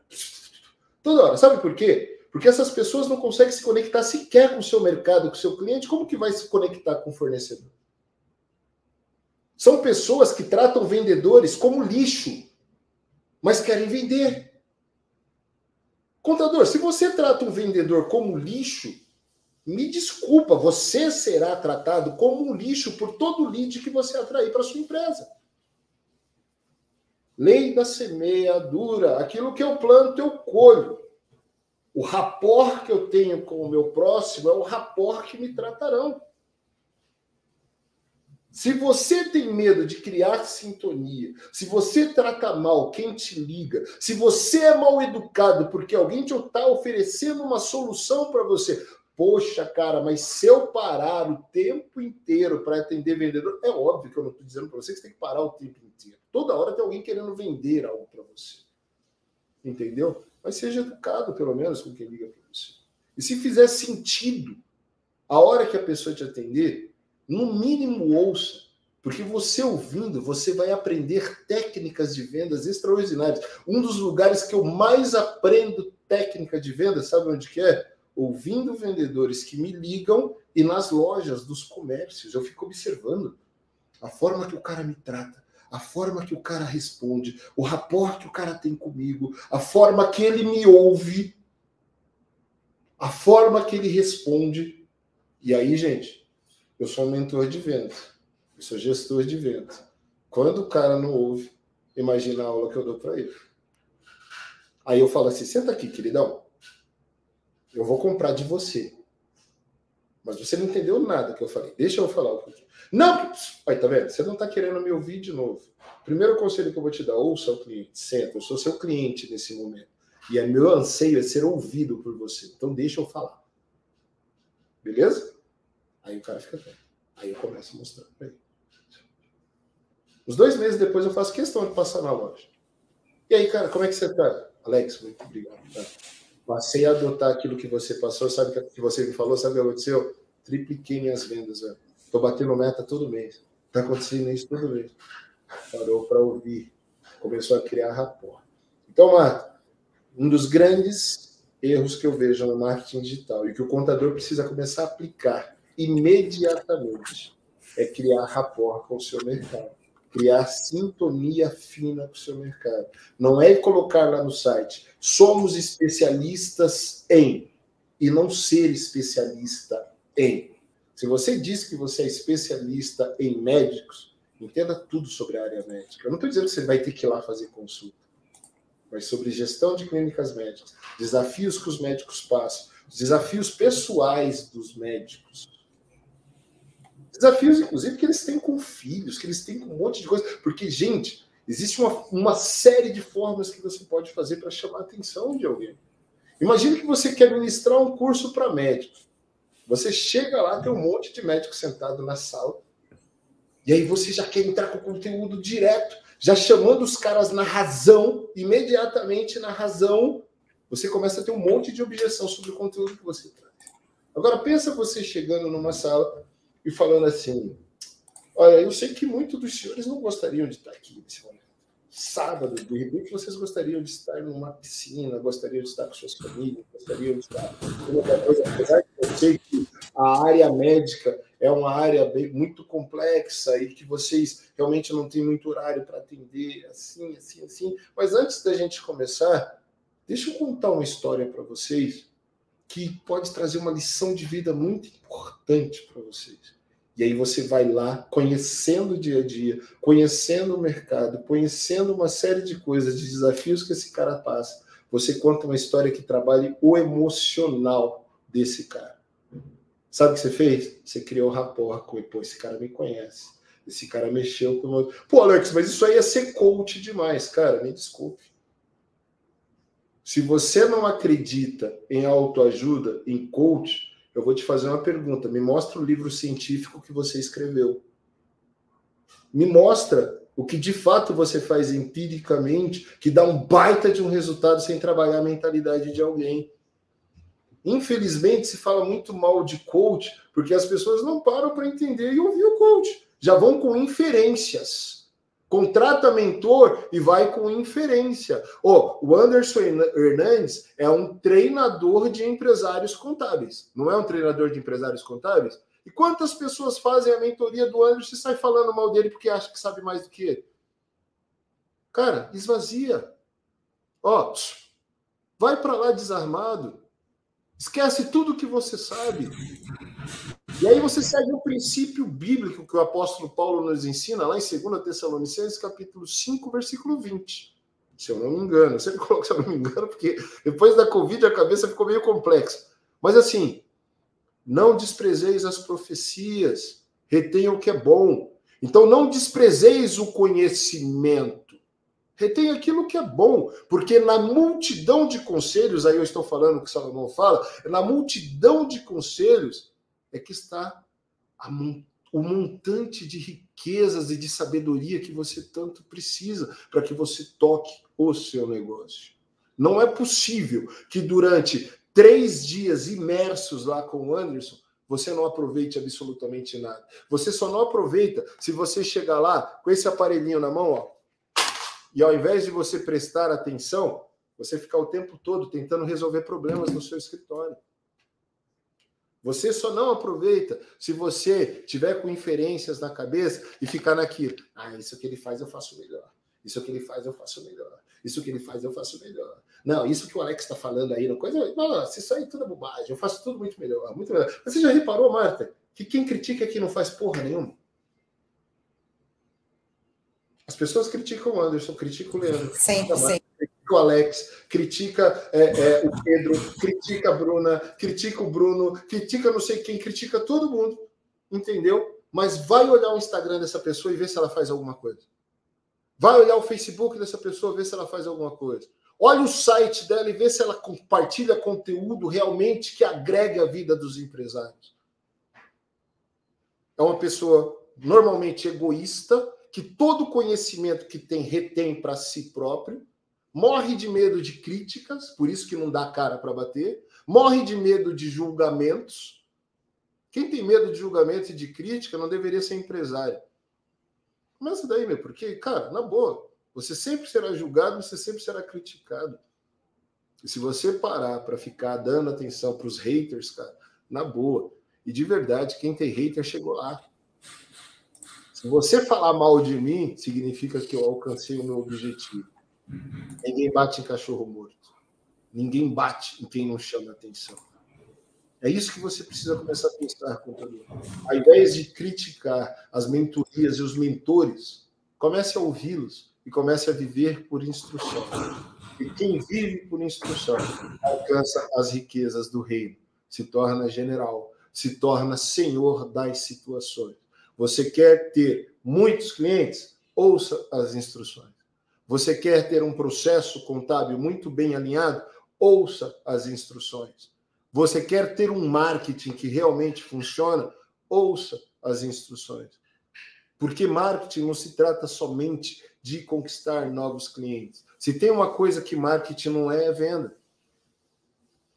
Marketing serve para fazer com que o seu público perceba o valor que existe na sua marca, no seu produto, no seu serviço e em você, para que ele se venda sozinho. E se você disser que é impossível um produto se, é, se vender sozinho, eu posso citar N exemplos aqui para você. Por exemplo, todo ano, ó, peguei lá, ó, o iPhone 13. Quando ele é lançado nos Estados Unidos, tem fila na porta da, da Apple. Quando a Apple lançar o próximo, tem fila na, próxima, na, na, lá na porta. Se vende sozinho ou não se vende sozinho, qualquer versão do iPhone. Eu não sei quantos dos senhores se lembram quando saiu o Fiat Uno. A Fiat fez um marketing tão bom, mas tão bom do Fiat Uno, que quando saiu o Fiat Uno vermelho, se eu não me engano, entendeu? Tinha filas de esperas nas concessionárias Fiat para conseguir ter o Fiat Uno vermelho. Não precisava o vendedor vender, falar sobre características, falar sobre nada. A Fiat gerou uma expectativa tão grande, trabalhou um contexto tão grande, entrou na mente do consumidor através do marketing que fez do Fiat Uno, que aconteceu, explodiu. A hora que O carro foi lançado, tinha filas e filas de espera. Você tinha que esperar três meses, quatro meses, às vezes seis meses para você conseguir comprar o carro zero. Agora, por que, que isso não acontece com o seu mercado, contador? Por que, que isso não acontece com os seus serviços? Porque as pessoas não estão se lembrando de você com o valor que você merece. Mas elas não estão se lembrando de você com o valor que você merece porque você não está gerando conteúdo que agregue valor à vida das pessoas. Está na hora de você fazer isso dando o primeiro passo, através do marketing pessoal que você precisa fazer. Você precisa entender, ó, você deve estar perguntando aí, pô, mas por que, que esse Alex fala tanto de marketing pessoal, né? O marketing pessoal é um plano estratégico que visa aumentar ou dar visibilidade para o valor da sua imagem, contador. Não basta o seu serviço produto contábil ser útil, bom e inovador. É preciso que você convença as pessoas disso. E como que você vai conhecer as pessoas disso? Entendeu? O marketing pessoal tem exatamente essa função, mas o produto, no caso, é o seu nome e a sua imagem. Alex, aproveitando, né, que você está falando, pessoal, dá o curtir aí. Nós temos aí quase 300 pessoas. Curte, manda mais esse vídeo aí para vários grupos, que com certeza vai trazer relevância para a gente conseguir compartilhar mais essa mensagem, tá? Então, curte aí, nos ajuda. O pessoal está comentando ali. Eu vou, eu vou dar um exemplo, Alex. Ah, não sei se a Helenai está aqui na live ainda, ela falou um oizinho lá. É, a Helenai é um exemplo de uma cliente nossa que ela, ela se doa para o público dela. Ela se doa para o público dela. Por que, que ela vende muito? Porque assim, ela não está preocupada com a venda, ela está preocupada em ajudar o cliente dela. E isso, como eu estou ali dia a dia com ela, ela não está desesperada pela venda. Ela, as coisas vão acontecendo, vai acontecendo. Então, gente, é isso, é isso que o Alex falou. Enquanto ela está preocupada em pegar o melhor conteúdo, em ajudar o cliente dela, as coisas começam a acontecer. Então, começam a surgir várias oportunidades. Por exemplo, semana passada, uma jornalista lá de Brasília chamou ela para ela fazer uma entrevista num lugar super importante sobre ONGs e tal. Então, assim, ela tem recebido várias, assim, e aí vai, é uma coisa que é feita 360, né? Então, as pessoas acham que, assim, por exemplo, eu, assim, que marketing, vendas anda separado, e não anda, gente. Que o Alex falou, você tem que saber saber é, o marketing, você vai ter que saber é, se relacionar. É você fazer. Ele falou uma coisa muito interessante: dinheiro sem relacionamento, você tem apenas dinheiro. Agora, sem dinheiro e com relacionamento, você pode até fazer dinheiro. E para você ter relacionamento, você tem que o quê? Você tem que servir as pessoas, você tem que ajudar as pessoas. Não adianta. Então, sabe, mostrar o melhor para o teu cliente, estar tá ali, sabe, dar cara para bater, resolver os problemas. Claro que nem sempre é, as pessoas vão ficar satisfeitas e tá tudo bem. Tá tudo bem. Nem sempre as pessoas vão se conectar com você e tá tudo bem. Do jeito que a gente tem, a gente não se conecta com algumas pessoas. Por quê? Porque tudo que o Alex diz é energia. Isso não tem nada a ver com espiritual, nada a ver, gente. A questão é que nós somos energia. Então, cada vez mais eu percebo as pessoas que estão, os clientes nossos aqui que dá super certo no marketing, super certo. O que, que acontece? São os clientes que se engajam, os clientes que participam, os clientes que brigam, os clientes que cobram. Por quê? Porque está ali interessado em fazer a empresa dele, que está fazendo ideias, ele está fazendo acontecer também, está cuidando do comercial dele, está ali procurando e não só dependendo do outro. Então, quando a gente depende do outro, o tempo todo do outro, e ou, esse outro nunca vai trazer o resultado que a gente é, que a gente a gente quer. O Elenay falou assim, né? Estou indo na Five 2022 para saber mais sobre o terceiro setor. Pois o Alex falou, entende? É isso, gente. E aí, ó, o Gustavo também falou aqui, Alex, te acompanho desde o começo, desde quando começou a postar seus vídeos. E realmente você mudou bastante. É isso, é o que? A aplicação, né? Então, a Nielnay falou aqui também, é, nunca vão a reunião em antes, antes olhar o site da empresa do cliente. Mas é isso, gente. É você descobrir de fato é, a, a, o que que teu cliente faz. E aí é isso. Ó, você, é, você, tem, você tem que entregar o seu melhor para as pessoas perceberem isso e você conseguir atrair o olhar dessas pessoas, né? E conseguir vender para elas. Mas isso tem que ser real. Não adianta que o Alex falou uma coisa muito interessante também. Não adianta que você não consegue ser um personagem. É por isso que eu acredito nesse negócio de Big Brother, tudo acredito. Só porque, porque ninguém aguenta ficar sete dias como personagem. As pessoas, a gente, a gente se desmonta. Entende? Então, é isso que você tem que perceber e é, e é, cada vez mais. Não adianta você querer ir lá fazer uma campanha paga, é, querer fazer um conteúdo, ah, porque vai bombar. Gente, não funciona desse jeito. Definitivamente não funciona assim, né, Alex? Ué, as pessoas compram primeiro você. É. pode ter o melhor produto. Se ela não comprar você, não adianta. Por isso que eu separei algumas perguntas, algumas coisas que eu gostaria que vocês anotassem, para vocês entenderem. Às vezes nós ficamos muito preocupados em criar missão, visão, valores, propósito da nossa empresa, quando nós não sabemos qual a nossa missão, qual a nossa visão, quais os nossos valores. Então, eu coloquei aqui, Marta, para nós trabalharmos bem o marketing pessoal, primeira coisa é nós definirmos a nossa missão pessoal. Onde que eu quero chegar como pessoa e como empresário?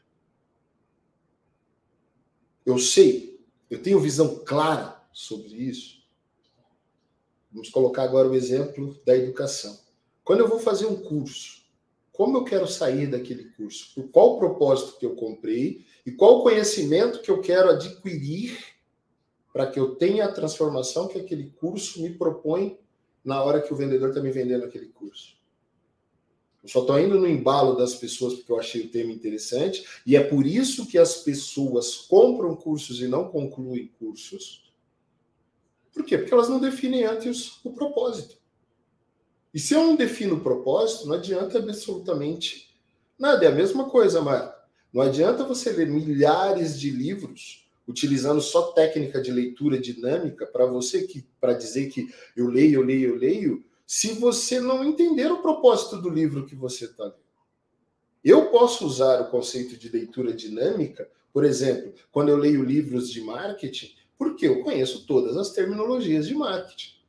Então, como eu já conheço todo o contexto ali, eu posso pegar um livro e utilizar a, leitura dinâmica. Agora, quando eu pego, por exemplo, um livro de romance, que eu preciso me inserir na história, que eu preciso me tornar um personagem para que eu possa viver de fato aquela história. Não faz sentido eu ler um romance. Faz sentido eu ler um romance com uh, leitura dinâmica. Faz sentido eu tentar entender um conceito científico sobre alguma coisa se eu não entendo nada daquilo. Então, eu vou ter que ler pausadamente, vou ter que pesquisar os termos, vou ter que analisar os termos. Então, eu preciso, tudo que eu preciso fazer na minha vida, eu preciso de um propósito. Eu preciso entender o porquê que eu quero isso. Qual é o objetivo real da sua estratégia de marketing pessoal? Por que, que você quer que as pessoas conheçam você? Você tem o objetivo de transformar realmente pessoas em empresas, ser um agente de riqueza e prosperidade, ou a sua intenção é só vender, contador? Seja sincero, não tem problema nenhum. O quanto mais específico você for nas suas respostas, mais resultado você terá. Se você não for específico, acontecerá a história da mulinha, que eu não sei se eu já contei aqui para vocês. Né? O cara está lá no deserto e está lá orando, pedindo a Deus: Deus, estou muito cansado, eu não aguento mais andar, eu não vejo água, eu não vejo, eu preciso que me manda uma mulinha para me carregar, me manda, não, para carregar não, ele fala, me manda uma mulinha, eu preciso tanto de uma mulinha, uma mulinha me seria tão, tão útil nessa hora, né? Eu preciso de uma mulinha, eu preciso de uma mulinha, porque esse deserto é muito grande, eu preciso de uma mulinha, mas não especifica para que ele quer a mulinha. Aí aparece um mercador que vem com uma mulinha carregando outra mulinha nas costas. E a pessoa fica assim: "Uau, sensacional Finalmente Deus me ouviu. A mulinha chegou e vai me carregar nas costas. Aí o mercador olha para ele e fala: Que bom que eu te encontrei, cara. Meu burro já está cansado demais de carregar essa mulinha. Por favor, coloque a mulinha nas costas e carregue a mulinha nas suas costas para que meu burro descanse, para que eu, eu não perca os dois, o burrinho e a mulinha. Entendeu? A pessoa não é específica e ela teve que carregar a mulinha ao invés de ser carregada pela mulinha. Quanto mais específico você for nos seus objetivos, mais o teu cérebro irá trabalhar para que você alcance o seu objetivo. Então, olha, eu tenho objetivos pessoais como estratégia de marketing pessoal, realmente transformar pessoas, ajudar empresas a serem negócios prósperos, a, a, a, ao contador, ao empresário ser rico, a expandir mas eu também quero ser rico, eu também quero expandir, eu também tenho meus propósitos pessoais. Então eu entendo que quanto mais conhecido eu for, quanto mais eu ajudar pessoas, mais o universo vai me devolver coisas. Você não precisa ter pudor nenhum para escrever tudo de forma muito clara, porque aí você está sendo específico com o teu cérebro, ok? Aí, Marta, você vai lá e coloca a sua visão. Qual é a sua previsão para o seu posicionamento no futuro? O que, que você acha, contador, que quando você alcançar os seus objetivos, como que você vai se posicionar? Como que você se enxerga lá na hora que você tiver os 10 mil, 20 mil, 30 mil, 50 mil, 100 mil seguidores no Instagram? Qual será o seu posicionamento quando você for como o Altair Alves, por exemplo, que tem 600, 700 mil seguidores no YouTube? Você continuará gerando conteúdo de fato que agregue a vida das pessoas ou você vai se acomodar? Coloque lá no papel. O que você quer transmitir para as pessoas durante esse percurso? Você sabe que existe um processo. Para você alcançar a visão que você tem, então, para eu chegar no físico que eu tenho hoje, eu precisei pensar no processo. Eu sabia que ia ser difícil. Eu fui vivendo o processo dia a dia. Mas o que, que fez eu chegar no que eu consegui chegar? Foi viver o processo de fato. E ao viver esse processo, eu quis transmitir algo para alguém, por isso que eu comecei a compartilhar conteúdo, para mostrar para as pessoas que é possível alcançar objetivos, desde que você siga instruções, que você seja persistente, que você tenha consistência naquilo que você faz.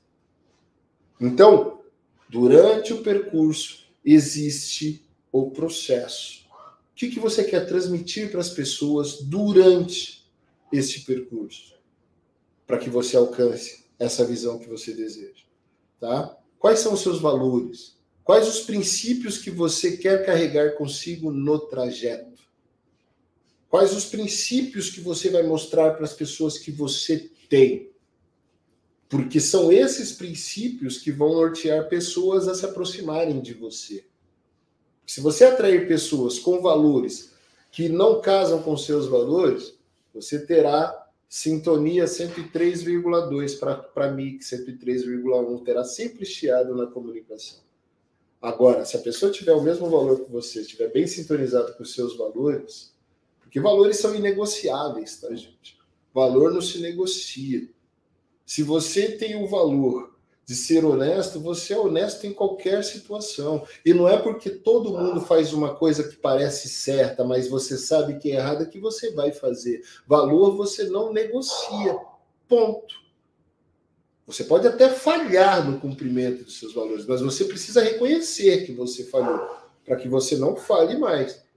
Então, os erros nos valores servem de aprendizado para que você ligue os pontos do passado e você aprenda para que você não cometa os mesmos erros no futuro. Mas você não negocia valores. Então, quais os valores que você quer transmitir? Você tem todos eles bem desenvolvidos, bem traçados, bem claros na sua mente? Ou pretende agregar mais algum aí? Escreva isso. Esse é o seu plano de marketing pessoal. Você está começando a fazer o seu personal plan. Você não faz o business plan? plano de negócios, você está fazendo o seu plano pessoal, plano do seu sucesso pessoal, a pessoa que está por trás da sua marca contábil. Faça isso você e os seus sócios, para que você alcance resultado. E por que, que isso é importante para você? Você precisa entender isso. Responda essas questões de forma séria e com o mesmo profissionalismo que você usaria para formular um planejamento estratégico para sua empresa. Você está pronto? Então você está preparado para construir o seu planejamento de marketing pessoal. Vamos lá? Lembra que eu pedi no começo? Papel e caneta na mão. Determine, de fato, os seus valores, a sua missão e a sua visão pessoal, porque você vai começar a compartilhar conteúdo. Você vai começar a fazer o seu marketing pessoal, você vai começar a aparecer para as pessoas. As pessoas começarão a ter você como referência. E entendo você como referência. O que, que essas pessoas vão encontrar em você? É isso que você precisa saber, que você precisa ter muito claro na sua mente. Não é somente compartilhar conteúdo por compartilhar. Não é somente aparecer por aparecer, vender por vender você pode até vender muito, mas o tiro pode sair pela culatra. Conheço muitas empresas que quebraram porque venderam demais. Então você precisa de um plano estratégico para tudo na sua vida. E para a sua vida pessoal também. Marta, você pode me interromper a hora que quiser aí para fazer perguntas. Tá? Eu só estou indo um pouquinho mais rápido aqui para a gente antecipar o máximo desse conteúdo. É, não, o pessoal está comentando, né? O Leandro falou assim que hoje fechou com a gente, ele está indo para contabilidade consultiva, é, bacana, e foi o que o Alex disse, contabilidade consultiva você faz, é, não é só colocando um site no ar, gente, que fique bem claro isso, não é só tendo uma mídia social. Sabe, Alex, semana passada eu estava numa matéria sobre transformação digital. As pessoas acham que, às vezes, trans, transformação digital é você colocar um site no ar, é você virar uma contabilidade digital, contabilidade online, e não é isso. Transformação digital começa a partir da sua mentalidade, né? Então, como que você, como que você muda as relações através das suas relações com o seu cliente, muda as relações com seus colaboradores, é, implementa a tecnologia, traz, a, traz agilidade para o seu dia a dia. Então, é um 360 total. E as pessoas acham que não, ah, não, vou criar uma contabilidade digital, vou criar uma contabilidade consultiva.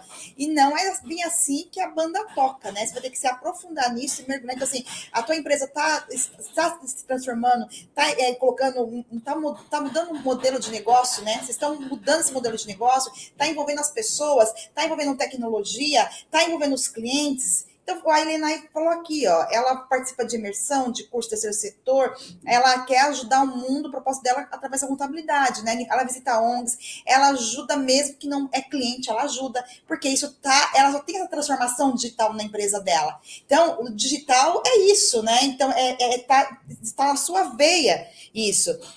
Às vezes as pessoas acham, não, eu vou fazer marketing e aí eu vou ter aqui um resultado. Não, gente, tem que ser muito transparente, tem que ser muito sincero e tem que ter propósito. Pessoas que não vivem um propósito dificilmente vão conseguir avançar. Vão ter que ter propósito e, ó, ralar, suar, porque as pessoas que eu vejo aí que até os grandes influenciadores aí no digital você vê que os caras, eles ralam pra caramba. Por quê? Porque eles têm propósito. A partir do momento que eles têm esse propósito, ele vai ter o quê? Valorização profissional. É, você vai ter, para você ter valorização profissional, você tem que ter o quê? Autoconhecimento. O que, que é autoconhecimento? Você se conhecer. Você se conhecer, saber que você é, e fazer curso, procurar um coach, trabalhar PNL, você vai ter que fazer isso. Se você não se autoconhecer, dificilmente você vai conseguir avançar. Por quê? Porque você vai continuar fazendo as mesmas coisas, você não vai conseguir. É, você vai ter padrões de repetição na sua vida. E esses padrões, você só precisa pensar o que você sempre está fazendo, né? Que nem aqui o Gustavo, é, Gustavo comentou, deixa eu ver aqui, o Gustavo comentou aqui, ele, aqui em cima, é isso? Ele falou assim: Ah, Alex, te conheci. É, Alex, te acompanho desde o começo, desde quando começou a postar seus vídeos. E realmente você mudou bastante. O Alex não mudou só fisicamente, como ele mudou mentalmente. Por quê? Porque ele está fazendo um trabalho direto de autoconhecimento. É, o autoconhecimento é que nem malhação. Se você não malhar todos os dias, se não, não fechar a boca, regular a sua alimentação, você nunca vai conseguir perder peso. Você vai estar gordinho. Então é esse. Gente, não adianta. Não tem. Pode falar. As pessoas se enganam muito com o que é autoconhecimento, tá, gente? Autoconhecimento tem algo muito importante. Você precisa se autoconhecer, sim. Mas o que, que adianta você se autoconhecer e chegar à conclusão de caramba, agora eu me conheço e agora? Porque se você só chegar, puta, eu me conheço, conheço tudo sobre mim e não fizer nada a respeito, não adiantou absolutamente nada. Porque quando você se autoconhecer de verdade, você conhecerá suas forças e suas fraquezas. E você precisará ter ferramentas para você potencializar suas forças e para você anular ou melhorar suas fraquezas. É isso que você precisa entender sobre o autoconhecimento. Porque eu vejo muitas pessoas falando sobre autoconhecimento, autoconhecimento, e as pessoas não se transformam, mesmo fazendo mentorias, mesmo fazendo cursos, mesmo fazendo é, é, missa, mesmo indo para a gira, mesmo indo para o culto, mesmo indo para tudo quanto é lugar, e não acontece nada na vida das pessoas. Mas elas se autoconhecem como ninguém. Mas elas utilizam as ferramentas que são oferecidas em cada local que ela vai para que ela se autoconheça, para que ela realmente melhore, ou ela simplesmente se contente e se autoconhecer. Se autoconhecer não adianta absolutamente nada. Se autoconhecer é uma coisa que você precisa entender que é, é, na literatura é, é, da PNL, por exemplo, se chama de division ou a visão. Né? Eu estava é, lendo esses dias sobre um cara chamado Arnold Schwarzenegger. Então todo mundo conhece aqui um pouquinho da história do grande ator Arnold Schwarzenegger. Primeiro, o cara é austríaco, o cara não é americano. A probabilidade de um austríaco ir para os Estados Unidos e fazer sucesso no cinema muito pequena. Mas ele colocou na cabeça: eu vou para os Estados Unidos e eu serei um grande ator. Aí ele vai para os Estados Unidos. Quando ele chega nos Estados Unidos, ele percebe que ele poderia ser também um grande performer, um grande performer na área de musculação, na área de maromba. Tu entendeu? Então ele chega e fala assim, cara, eu serei um performer man. E aí ele vai para academia. E cada vez que ele está na academia, ele está extremamente concentrado, trabalhando cada músculo do seu corpo, mas ele já na mente dele colocava: eu serei o campeão de todos os campeonatos que eu participar de performance física corporal. Entendeu? Então quer dizer, ele tinha a visão. Quando você tem a visão de futuro, de onde você quer chegar, e você tem autoconhecimento e congruência com as suas ações, você chega lá. É o que eu falo para Marta aqui, falo para qualquer pessoa. Cara, como você conseguiu o resultado físico que você conseguiu em um ano? Primeira coisa, autoconhecimento.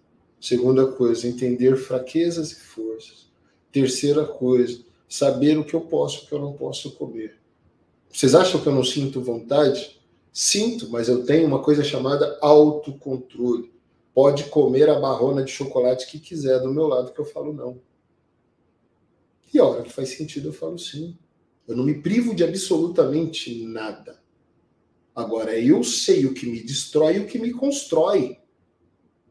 Você, por exemplo, que tem o costume de tomar cerveja todos os dias e acha que não está se matando, você está se enganando. Por quê? Porque você está acostumando o teu corpo, a tua corrente sanguínea, o teu organismo a absorver álcool todos os dias, mas eu tomo só um pouquinho. Mas é da primeira carreira que você se torna um drogado quase sem solução.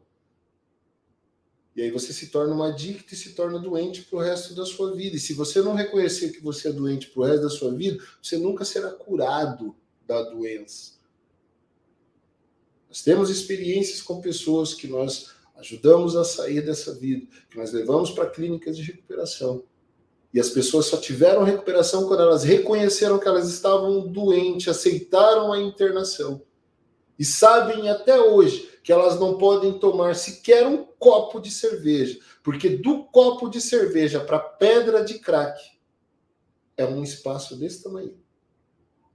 Porque tudo que tira ela da, consciência faz ela começar a pensar no que leva ela para a brisa total, que tira ela do racional e leva ela para o totalmente irracional.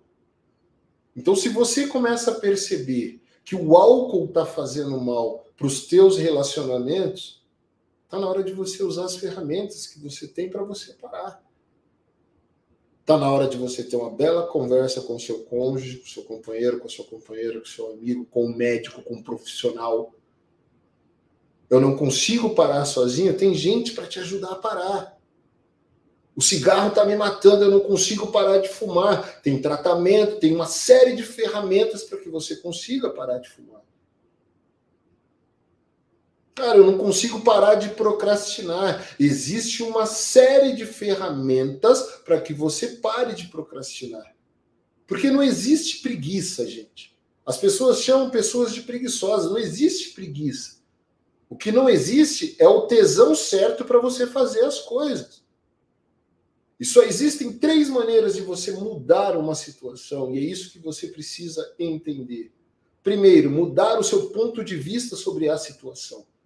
Porque quando você muda o seu ponto de vista sobre a situação, você muda o seu estado emocional. É impossível alguém mudar a visão que tem sobre algo e não mudar o estado emocional. E quando você muda o seu estado emocional, você muda suas reações, é automático, uma coisa depende da outra. Então, a, a, dizem, Marta, que a maior doença do século é a depressão. Não, não é a depressão, é a falta de destino. E a falta de destino gera procrastinação. A pessoa que procrastina demais, ela acaba se tornando uma pessoa extremamente ansiosa, porque ela quer realizar, mas ela não encontra o estímulo dentro dela para realizar. E ela deixa a cabeça dela se movimentar. É igual que sabe aquela pessoa que tem um monte de projeto na vida e não realiza nenhum. Esse é o famoso procrastinador. O que, que ele faz? Não, hoje eu quero trabalhar com vendas. Amanhã eu quero trabalhar com marketing. Depois eu quero ser contador. Agora eu quero ser contador consultivo. Não, mas é melhor ser contador online porque traz mais dinheiro. Mas não, mas é melhor seguir o conselho do Anderson. Não, mas a DPG fala isso. Não, mas tem uns, uns caras aí que estão voando fazendo contabilidade não sei do que. Outros estão implantando o sistema. Outro, e o cara vai criando 11 mil projetos dentro da empresa dele para modelar a empresa contábil dele, mas não coloca um plano em ação. E aí vai aumentando o grau de ansiedade, o grau de ansiedade, ela vai se tornando uma pessoa retraída, retraída, por quê? Porque quem não se quem não realiza se retrai e que se, quem se retrai se deprime, porque vê os outros realizando ele não. Hoje eu estava conversando com o Bruno a respeito disso também. Falei, Bruno, eu para eu conseguir alcançar os resultados que eu estou alcançando, eu precisei me conhecer. E me conhecendo o nível de exigência que eu tenho com tudo que eu faço, eu parei de criar mil planos para a minha vida. E comecei a criar um plano por vez. E do começo ao fim. Aí eu passei a ser uma pessoa que começa e termina as coisas. Porque eu era conhecido pelas pessoas mais íntimas, pela pessoa que começa um monte de coisa e termina porra nenhuma. Desculpa porra, mas é verdade. Entendeu? Começava um monte de projeto, um monte de projeto. E todo mundo criava maior expectativa, porque eu sou extremamente convincente, eu sou extremamente vendedor, e toda ideia que eu quiser vender, eu... mas no final as pessoas falam, e agora, Alex, qual o próximo passo? Ah, cara, se vira aí que eu já estou em outro projeto aqui. Ah, se vira aí que eu já estou em outra coisa aqui. Não terminava absolutamente nada. Até que eu comecei a conhecer mentores que começaram a me dar ferramentas e abrir minha mente. E falar assim, cara, uma coisa por vez no máximo três objetivos por ano. Conclui um, pega o próximo, conclui outro, pega o próximo, conclui outro, pega o próximo. E aí você se tornará uma pessoa realizadora. Então, é o conselho que eu dou para você sobre autoconhecimento. Não adianta buscar autoconhecimento e não utilizar as ferramentas que os mentores sobre autoconhecimento te darão para utilizar. Começa a, a, a fazer uma coisa chamada planeação. Planeja, age, planeja, age, planeja, age. Meu plano é assim: quatro e meia da manhã eu acordo para trabalhar o meu mental. Quatro e vinte da manhã o meu relógio desperta. Quatro e meia eu levanto. Quatro e cinquenta eu estou na primeira live. Estou fazendo o meu primeiro boot do dia. Estou trabalhando com o mentor. Estou fazendo o meu trabalho. Seis horas da manhã eu estou dentro da academia. Estou treinando, estou fazendo o meu treino. Oito e meia da manhã eu estou sentado, trabalhando. 18 e 30, 19 eu paro, vou fazer meus cursos. Vou fazer mais especialização. 21 e 30, porque levantou 4 horas da manhã, eu não sou mais uma máquina e eu quero ter sono, eu não quero ter o um nível de cortisol muito alto. Eu comecei a me conhecer. Então, 9 horas da manhã, 9 horas da noite, no máximo 10, eu quero estar deitado para dormir. Tinha problema de insônia, começa a mudar os rituais. Então, eu faço um curso à noite. Quando dá perto de 8 e meia, 9 horas, eu já descanso a mente, já começo a meditar mais, já começo a ficar mais tranquilo, a fazer minhas orações para que eu possa dormir tranquilamente. E isso foi mudando a minha visão sobre as coisas, mudando o meu estado emocional e mudando a minha forma de agir em relação a tudo na minha vida. Então é como a Marta falou, o Alex não mudou só fisicamente, está mudando em tudo que ele faz na sua vida. Por quê? Mas eu estou buscando as ferramentas necessárias. Se você não tiver mentores na sua vida, você não chegará a lugar nenhum. Uma das áreas que nós vemos, gente, infelizmente, que nós vemos maior índice de suicídio são nas religiões. Porque os líderes não têm mentores sobre si. Então você vê um pastor que não tem um mentor sobre ele. Quantas notícias nós ouvimos falar sobre suicídio de pastores, suicídio de padres, suicídio de líderes religiosos de diversas religiões.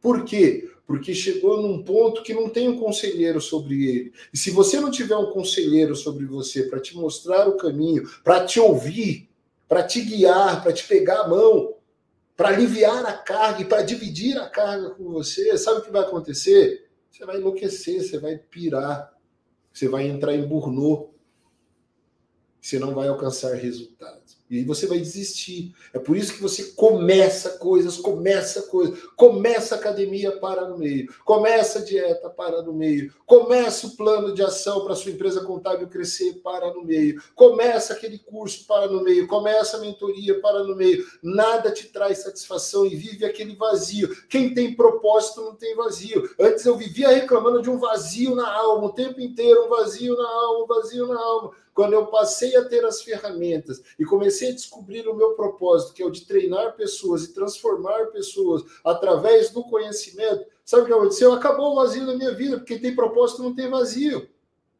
A Marta nunca mais me viu reclamar sobre vazio. Nunca mais ninguém me viu reclamar. Eu tô com vazio, com angústia na alma. Ó oh, céus, ó oh, vida, ó oh, mar. Será que eu levanto para trabalhar? Não, gravei um vídeo ontem. Levantei sem vontade nenhuma, sem coisa, mas sei o que eu preciso fazer, tenho destino, tenho norte. Tenho o mapa, mas sei que o mapa não é o território. Eu preciso pisar no território, sentir o território, para ver se as instruções do mapa estão corretas e para ver as correções de rota que eu preciso fazer durante o trajeto. E é isso que a gente faz com a nossa vida o tempo inteiro. Porque se você usar essas ferramentas, aí sim você começará a ter valorização profissional. Por isso que é preciso que você faça uma a, é, análise de SWOT pessoal. Você precisa, de verdade, trabalhar o conceito da SWOT pessoal para quê? Para que você consiga, de fato, ó, faça uma análise de si próprio, uma SWOT de si próprio. Ó, marketing pessoal não se trata de criar um personagem caricato de si mesmo. Ninguém é capaz de sustentar um personagem a vida inteira. Não adianta, uma hora sua casa cai. Não tem o que fazer. Então faça uma análise SWOT de si próprio. Mas, atenção, seus pontos fortes. Não acredite que ter pontos fortes é suficiente. Você deve colocá-los em prática. As pessoas não vão se convencer das suas habilidades se você não agir conforme as suas habilidades. Então não basta você ter ponto forte. Não basta eu conhecer tudo sobre dietas, novo estilo alimentar, jejum intermitente, exercícios na academia. Se eu não for para a academia praticar os exercícios, se eu não praticar o jejum intermitente e se eu não ter um novo estilo alimentar na minha vida. Se eu não me alimentar mais organicamente, se eu não descascar mais, cortar mais parar de desempacotar, parar de comer comidas processadas, parar de comer comidas refinadas, não adianta absolutamente nada, eu não terei é, é, resultado na minha vida. Não adianta eu saber tudo sobre marketing se eu não começar a aplicar essa questão do marketing, se eu não começar a ensinar sobre marketing, se eu não aplicar na minha empresa e não aplicar na minha vida. Entendeu? É isso que você precisa entender. A outra coisa, seus pontos fracos. Elencar e reconhecer pontos fracos não é motivo para se acomodar e ser uma pessoa passiva. Ai, eu entendo que eu preciso de fato fazer uma academia, mas eu sou fraco, gente, eu não consigo. Levantar seis horas da manhã não é para mim. Eu vou dizer uma coisa para você: não importa a hora que você acorda, importa o que você faz a hora que você acorda. Então, a partir do momento que você acordou, se for seis ou for dez da manhã, saiba o que você vai fazer, dê rota para sua vida, dê destino para sua vida. E se você sabe que você não pode ser obeso, porque uma mente forte não ocupa um corpo fraco, porque ser obeso lhe trará uma série de problemas de saúde. Porque se, gente, ser obeso trouxesse saúde, eu não estava nem aí para me cuidar. O que startou o ponto na minha cabeça, foi o meu ponto da virada, o meu outlier ali, ó.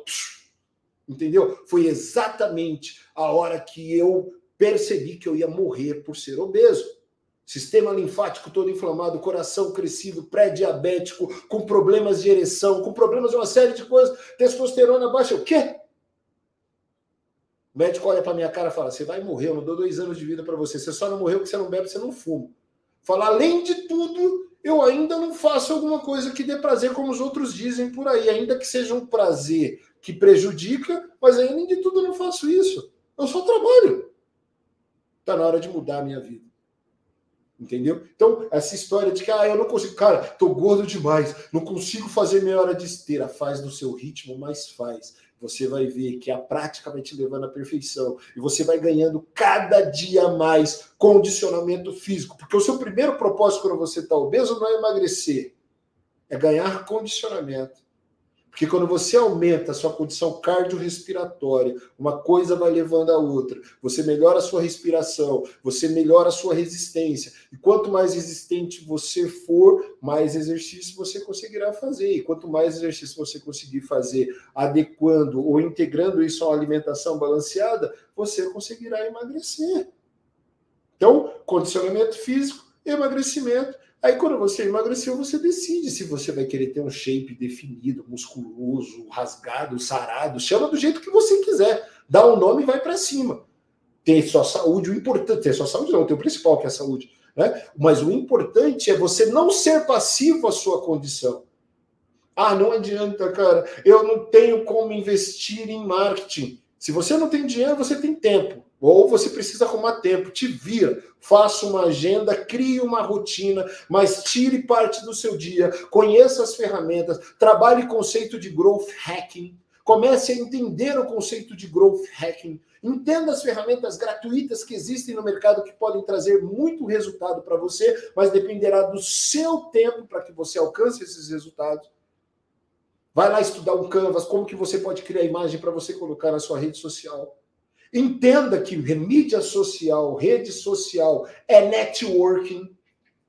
Quando você entender de fato que você faz networking pelas mídias sociais, você tira todas essas crenças, entendeu? Que fazem com que você pare para é, é, não realizar aquilo que você precisa realizar. Eu só um minutinho. A cachorra deu a doida aí. Eu falando, ela quer brincar. Entendeu? A primeira crença que você precisa quebrar é que você tem alguma crença que te limita. Você já começou a se limitar daí. Entendeu? Existe algo que me limita. O quê? A minha crença. Para, tira isso de você. Crenças são coisas que colocaram em você lá na sua infância. Um dia um professor te chamou a atenção porque você não estava prestando atenção na aula, mandou você ir lá fazer, dar aula na frente de todo mundo, você pegou medo de falar em público. Reconheça esse momento. E pare de pensar que um homem de 45, uma mulher de 45 anos hoje, não tem capacidade de encarar os outros nos olhos com medo de que alguém venha falar com você, porque somente ensinou que você não deve falar com estranhos. Isso são crenças que colocaram em você. E aí você acredita que você tem que levar isso para o resto da vida. Hoje você é um empresário, hoje você é um adulto. E se você não consegue lidar com isso sozinho, procure apoio. Porque adultos se apoiam. E tem muitas pessoas querendo te apoiar a vencer essas crenças que te colocaram durante a sua infância. Agora você precisa reconhecer. Você não tem que ser passivo. Ai, cara, não, mas estatisticamente comprovado, o maior medo da humanidade é falar em público. É óbvio que é. Nós entendemos que quando nós falamos com estranhos, o homem do saco vai levar a gente. Foi isso que minha mãe me ensinou. Não fale com estranhos, porque o estranho pode te colocar no saco preto e te levar. Eu era bagunceiro na escola, minhas professoras pegavam e chamavam a atenção e mandavam eu dar aula. Se eu não estava prestando atenção, como que eu ia dar aula? Aí todo mundo tirava sarro da minha cara, eu sofria um bullying. Aí, nossa, a partir de então eu me travei, eu não falo mais em público, eu não sou capaz de dar uma palestra, não sou. O quê? Quando eu entendi isso, eu falo com vocês na internet, eu falo em público, eu falo que se deixar, eu passo hoje, amanhã, depois da manhã, depois da manhã, falando com você aqui. Entendeu? Por quê? Porque eu não aceito ser passivo em nada na minha vida mais. Então, seus pontos fracos, você precisa descobrir como que você deve anular ou desenvolver melhor, desenrolar melhor essas questões para que você elimine da sua vida. E você fale, mesmo que seja fraco, eu vou treinar para que eu seja forte nisso. E um dos principais pontos para você ter sucesso na sua vida é você aprender a se relacionar. E você se relaciona através da comunicação. É uma pena, Marta, de fato é uma pena que o horário nos limita, né? Porque se o horário não nos limitasse, tinha tanto para falar sobre isso, mas vai ter a parte 3, a parte 4. Eu falei, o ABC do marketing, gente, não adianta. As pessoas querem chegar aqui e que a gente dê a fórmula de como elas vão atuar bem no Instagram, como elas vão atuar bem no YouTube, como que elas vão ter o melhor site. Nós chegaremos lá. Mas nós temos, se eu falei do Beabá, eu falei do Beabá porque eu quero trabalhar fundamentos. E o principal fundamento a ser trabalhado é você que está aí do outro lado. Essa é a minha missão de vida. Esse é o meu propósito. Treinar você a ser um empresário melhor, a ter uma mentalidade mais forte, a ter um corpo mais forte, a ter saúde, a ter disposição, a quebrar crenças e atuar com alta performance para que você tenha alta performance. Eu me dou o direito, por ser mentorado dele, de trabalhar parte da metodologia dele, meu querido Joel J. Reconheço você diante do meu público aqui, que você que fala isso, é preciso trabalhar em auto performance, nossa auto performance, para que nós tenhamos alta performance em todas as áreas da nossa vida. Então, saúde, família e trabalho.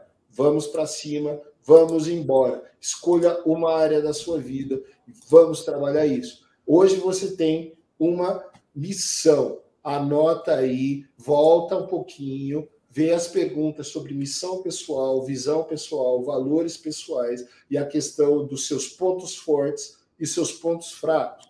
Pois, como você já é um expert em análise de SWOT empresarial, trabalhe também as oportunidades que o seu mercado te oferece e as ameaças que existem para que você não alcance o resultado que você tanto deseja.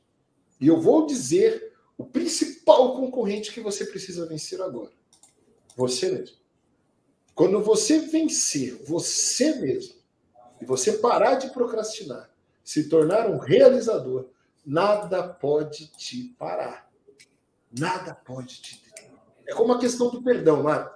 Às vezes a gente fica preocupado em perdoar os outros, perdoar os outros, mas a gente não tem performance porque a gente não perdoa nós mesmos por um determinado erro que cometemos. A primeira pessoa que precisamos perdoar é a nós mesmos. Eu, para emagrecer, precisei me perdoar por ter estragado o meu corpo por ter feito o meu fígado ficar com um monte de gordura e quase ter cirrose por causa disso. Por ter feito o meu nível de testosterona parar, baixar e eu não ter energia para praticamente nada. Por ter feito o meu coração inchar cinco vezes maior por ter que carregar um cara de 150 quilos. Por ter feito todo o meu sistema hormonal ficar prejudicado e me tornar quase pré-diabético, quase um diabético, pré-diabético, diabético ali a, a minha glicemia vivia em 120, 125, 130. Ainda não é diabético, mas é um pré-diabético. A prova que eu não era diabético e hoje a minha glicemia é 77, 78. Entendeu? O tempo inteiro. Meu batimento cardíaco que vivia em 130, hoje é 51, 52. O doutor Marco brinca, caramba, saiu do coração do quase morto para o coração de atleta. Entendeu? Mas por quê? porque eu tomei uma decisão. Quem age por decisão não age por emoção. Se você agir por emoção, você vai ficar na cama se lamentando o tempo inteiro. Ó oh, céus, ó oh, vida, ó oh, mar, ó isso, ó aquilo ó o governo, ó a quantidade de coisas, os empresários que são ruins, eu não sei o que. O único que não é ruim é você. O único bonzinho é você. A única vítima do universo é você. O dia que você parar de se vitimizar, assumir a responsabilidade, o controle, o protagonismo da sua vida, você aceitar que os jogos que você joga foi você que escolheu jogar e que você é o único responsável pelos resultados desses jogos, você para de procrastinar você sai da zona de conforto. Você percebe o quanto está desconfortável a sua zona de conforto. Porque eu tenho certeza que você está desconfortável onde você está agora. Se você está num emprego de merda e você continua aí, você está na zona de conforto desconfortável. Se você se sente um merda por estar gordo, porque você não consegue fazer absolutamente nada, eu não estou te chamando de merda por ser gordo. Entenda o que eu estou dizendo. Eu estou falando se você se sente ok? Você está na zona de conforto porque você aceitou a sua zona de conforto. A, a, a, a sua, o seu incômodo dentro da sua zona de conforto te traz conforto. Olha isso, olha que loucura, mano. O lugar mais desconfortável para a gente estar tá é dentro da zona de conforto, porque é o lugar que a gente mais reclama. Aí você vai colocar aquela calça, ela tá apertada, você fala, caramba, não consigo mais colocar essa calça. Olha o tamanho dessa barriga, olha o tamanho disso. Olha o que acontece. Entendeu? É exatamente isso. Você desconfortável aceitando a situação. E você é o que você atura. Se você atura a vida de merda que você tem, você tem exatamente a vida que você merece ter, porque é a vida que você cria para você. E não adianta. Vir de baixo tem um rap, um rapper paulista, se eu não me engano, que diz que vir de, bra, de baixo e sofrimento não é desculpa para procrastinação e preguiça, para você não alcançar seus objetivos. Eu já passei fome. Eu só tinha filé, é, filé não, é, carcaça de frango para comer. Eu tava contando essa história para um amigo esses dias. Tinha dia que eu chegava da faculdade, assim, ó, fome no sentido de desejo de comer coisas que não podia comer. Então chegou num ponto que nós tínhamos carcaça de frango para comer em casa. E tinha um bofe que minha mãe comprava, mas preparava muito bem para o Boris comer. Boris era o cachorro. Eu chegava do colegial, do colégio, eu preferia comer a comida do Boris, porque eu não aguentava mais comer carcaça de frango. Minha mãe ficava puta da vida comigo porque eu comia comida do cachorro. Meu primeiro emprego foi como engraxate. Muitos dos meus amigos terminaram presos, muitos dos meus amigos morreram, muitos estão bem, como eu estou bem, porque tiveram a mesma mentalidade de crescimento que eu tive. Vou dizer para você, resiliência é isso. Não é o ambiente que faz você, mas é você que faz o ambiente. O maior exemplo disso chama-se Nelson Mandela, tratado 30 anos com monstruosidade, mas quando saiu por ter um propósito, ter uma visão de futuro, ter uma direção, não tratou como monstro a ninguém, mas tratou com muito respeito, com muita cordialidade, seguiu seu propósito, acabou com o apartheid na África do Sul e seguiu realmente cumpriu a sua missão. Então não trate ninguém com monstruosidade porque você foi tratado com monstruosidade. Pague o mal com o bem. Dê o outro lado. Saiba quem você é e não perca a sua essência jamais. Quando você realmente se conhecer dessa forma, ninguém mais tira o seu autocontrole. Ninguém mais tira a sua direção de propósito, o seu senso de propósito você se torna imparável. Para quem gosta do Wendel Carvalho, você se torna imparável. Você vai viver uma vida épica. Para viver uma vida épica, você precisa ser imparável. Então, utilizando a frase do Wendel Carvalho para finalizar, Marta, seja imparável, seja mestre da sua embarcação, senhor das suas ações capitão da sua própria vida. Escolha os jogos que você quer jogar. Jogue com a sua melhor versão. Eu vou indicar uma série para você assistir. Neymar, o caos perfeito. Vou assistir esse final de semana essa série. É extraordinário. Talvez você mude a visão sobre o que você tem do menino Neymar.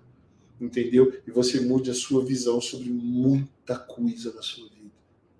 Pega o que é bom, o que não é bom, deixa para lá. Entendeu? Mas é legal você ver documentários como esse para você entender as dificuldades que as pessoas têm, de onde as pessoas vêm e onde elas conseguem chegar quando elas têm uma coisa, senso de propósito. Aí lá no Netflix tem o Cristiano Ronaldo, tem o Messi, tem o Barcelona, tem uma série de séries extraordinárias para você atingir, mas eu indico duas: Neymar, o caos perfeito, e o último arremesso do Michael Jordan. Assistam essas duas séries. Dei propósito para a sua vida. Foquem no seu jogo que vocês alcançarão. O resultado que vocês, na semana que mais marca, voltaremos. Está difícil, eu sei que o estúdio está sendo terminado. E você está bem ao lado do estúdio aí, a serra está ligada. né? Mas daqui a pouco a gente tem grandes novidades para o mercado, tá ficando lindo, né? Caiu. caiu, gente. Ele caiu. Alguma coisa aconteceu lá, alguma coisa bateria, mas é isso. Obrigada, pessoal, que ficou com a gente aí até agora. Muito obrigada, viu? É, semana que vem a gente volta com as novidades sobre o estúdio, continuando essa aula. Obrigada aí, quem, quem é, deu parabéns. Para quem está no Instagram, brigadão, viu? Beijo para vocês e fiquem com Deus. Tchau, tchau.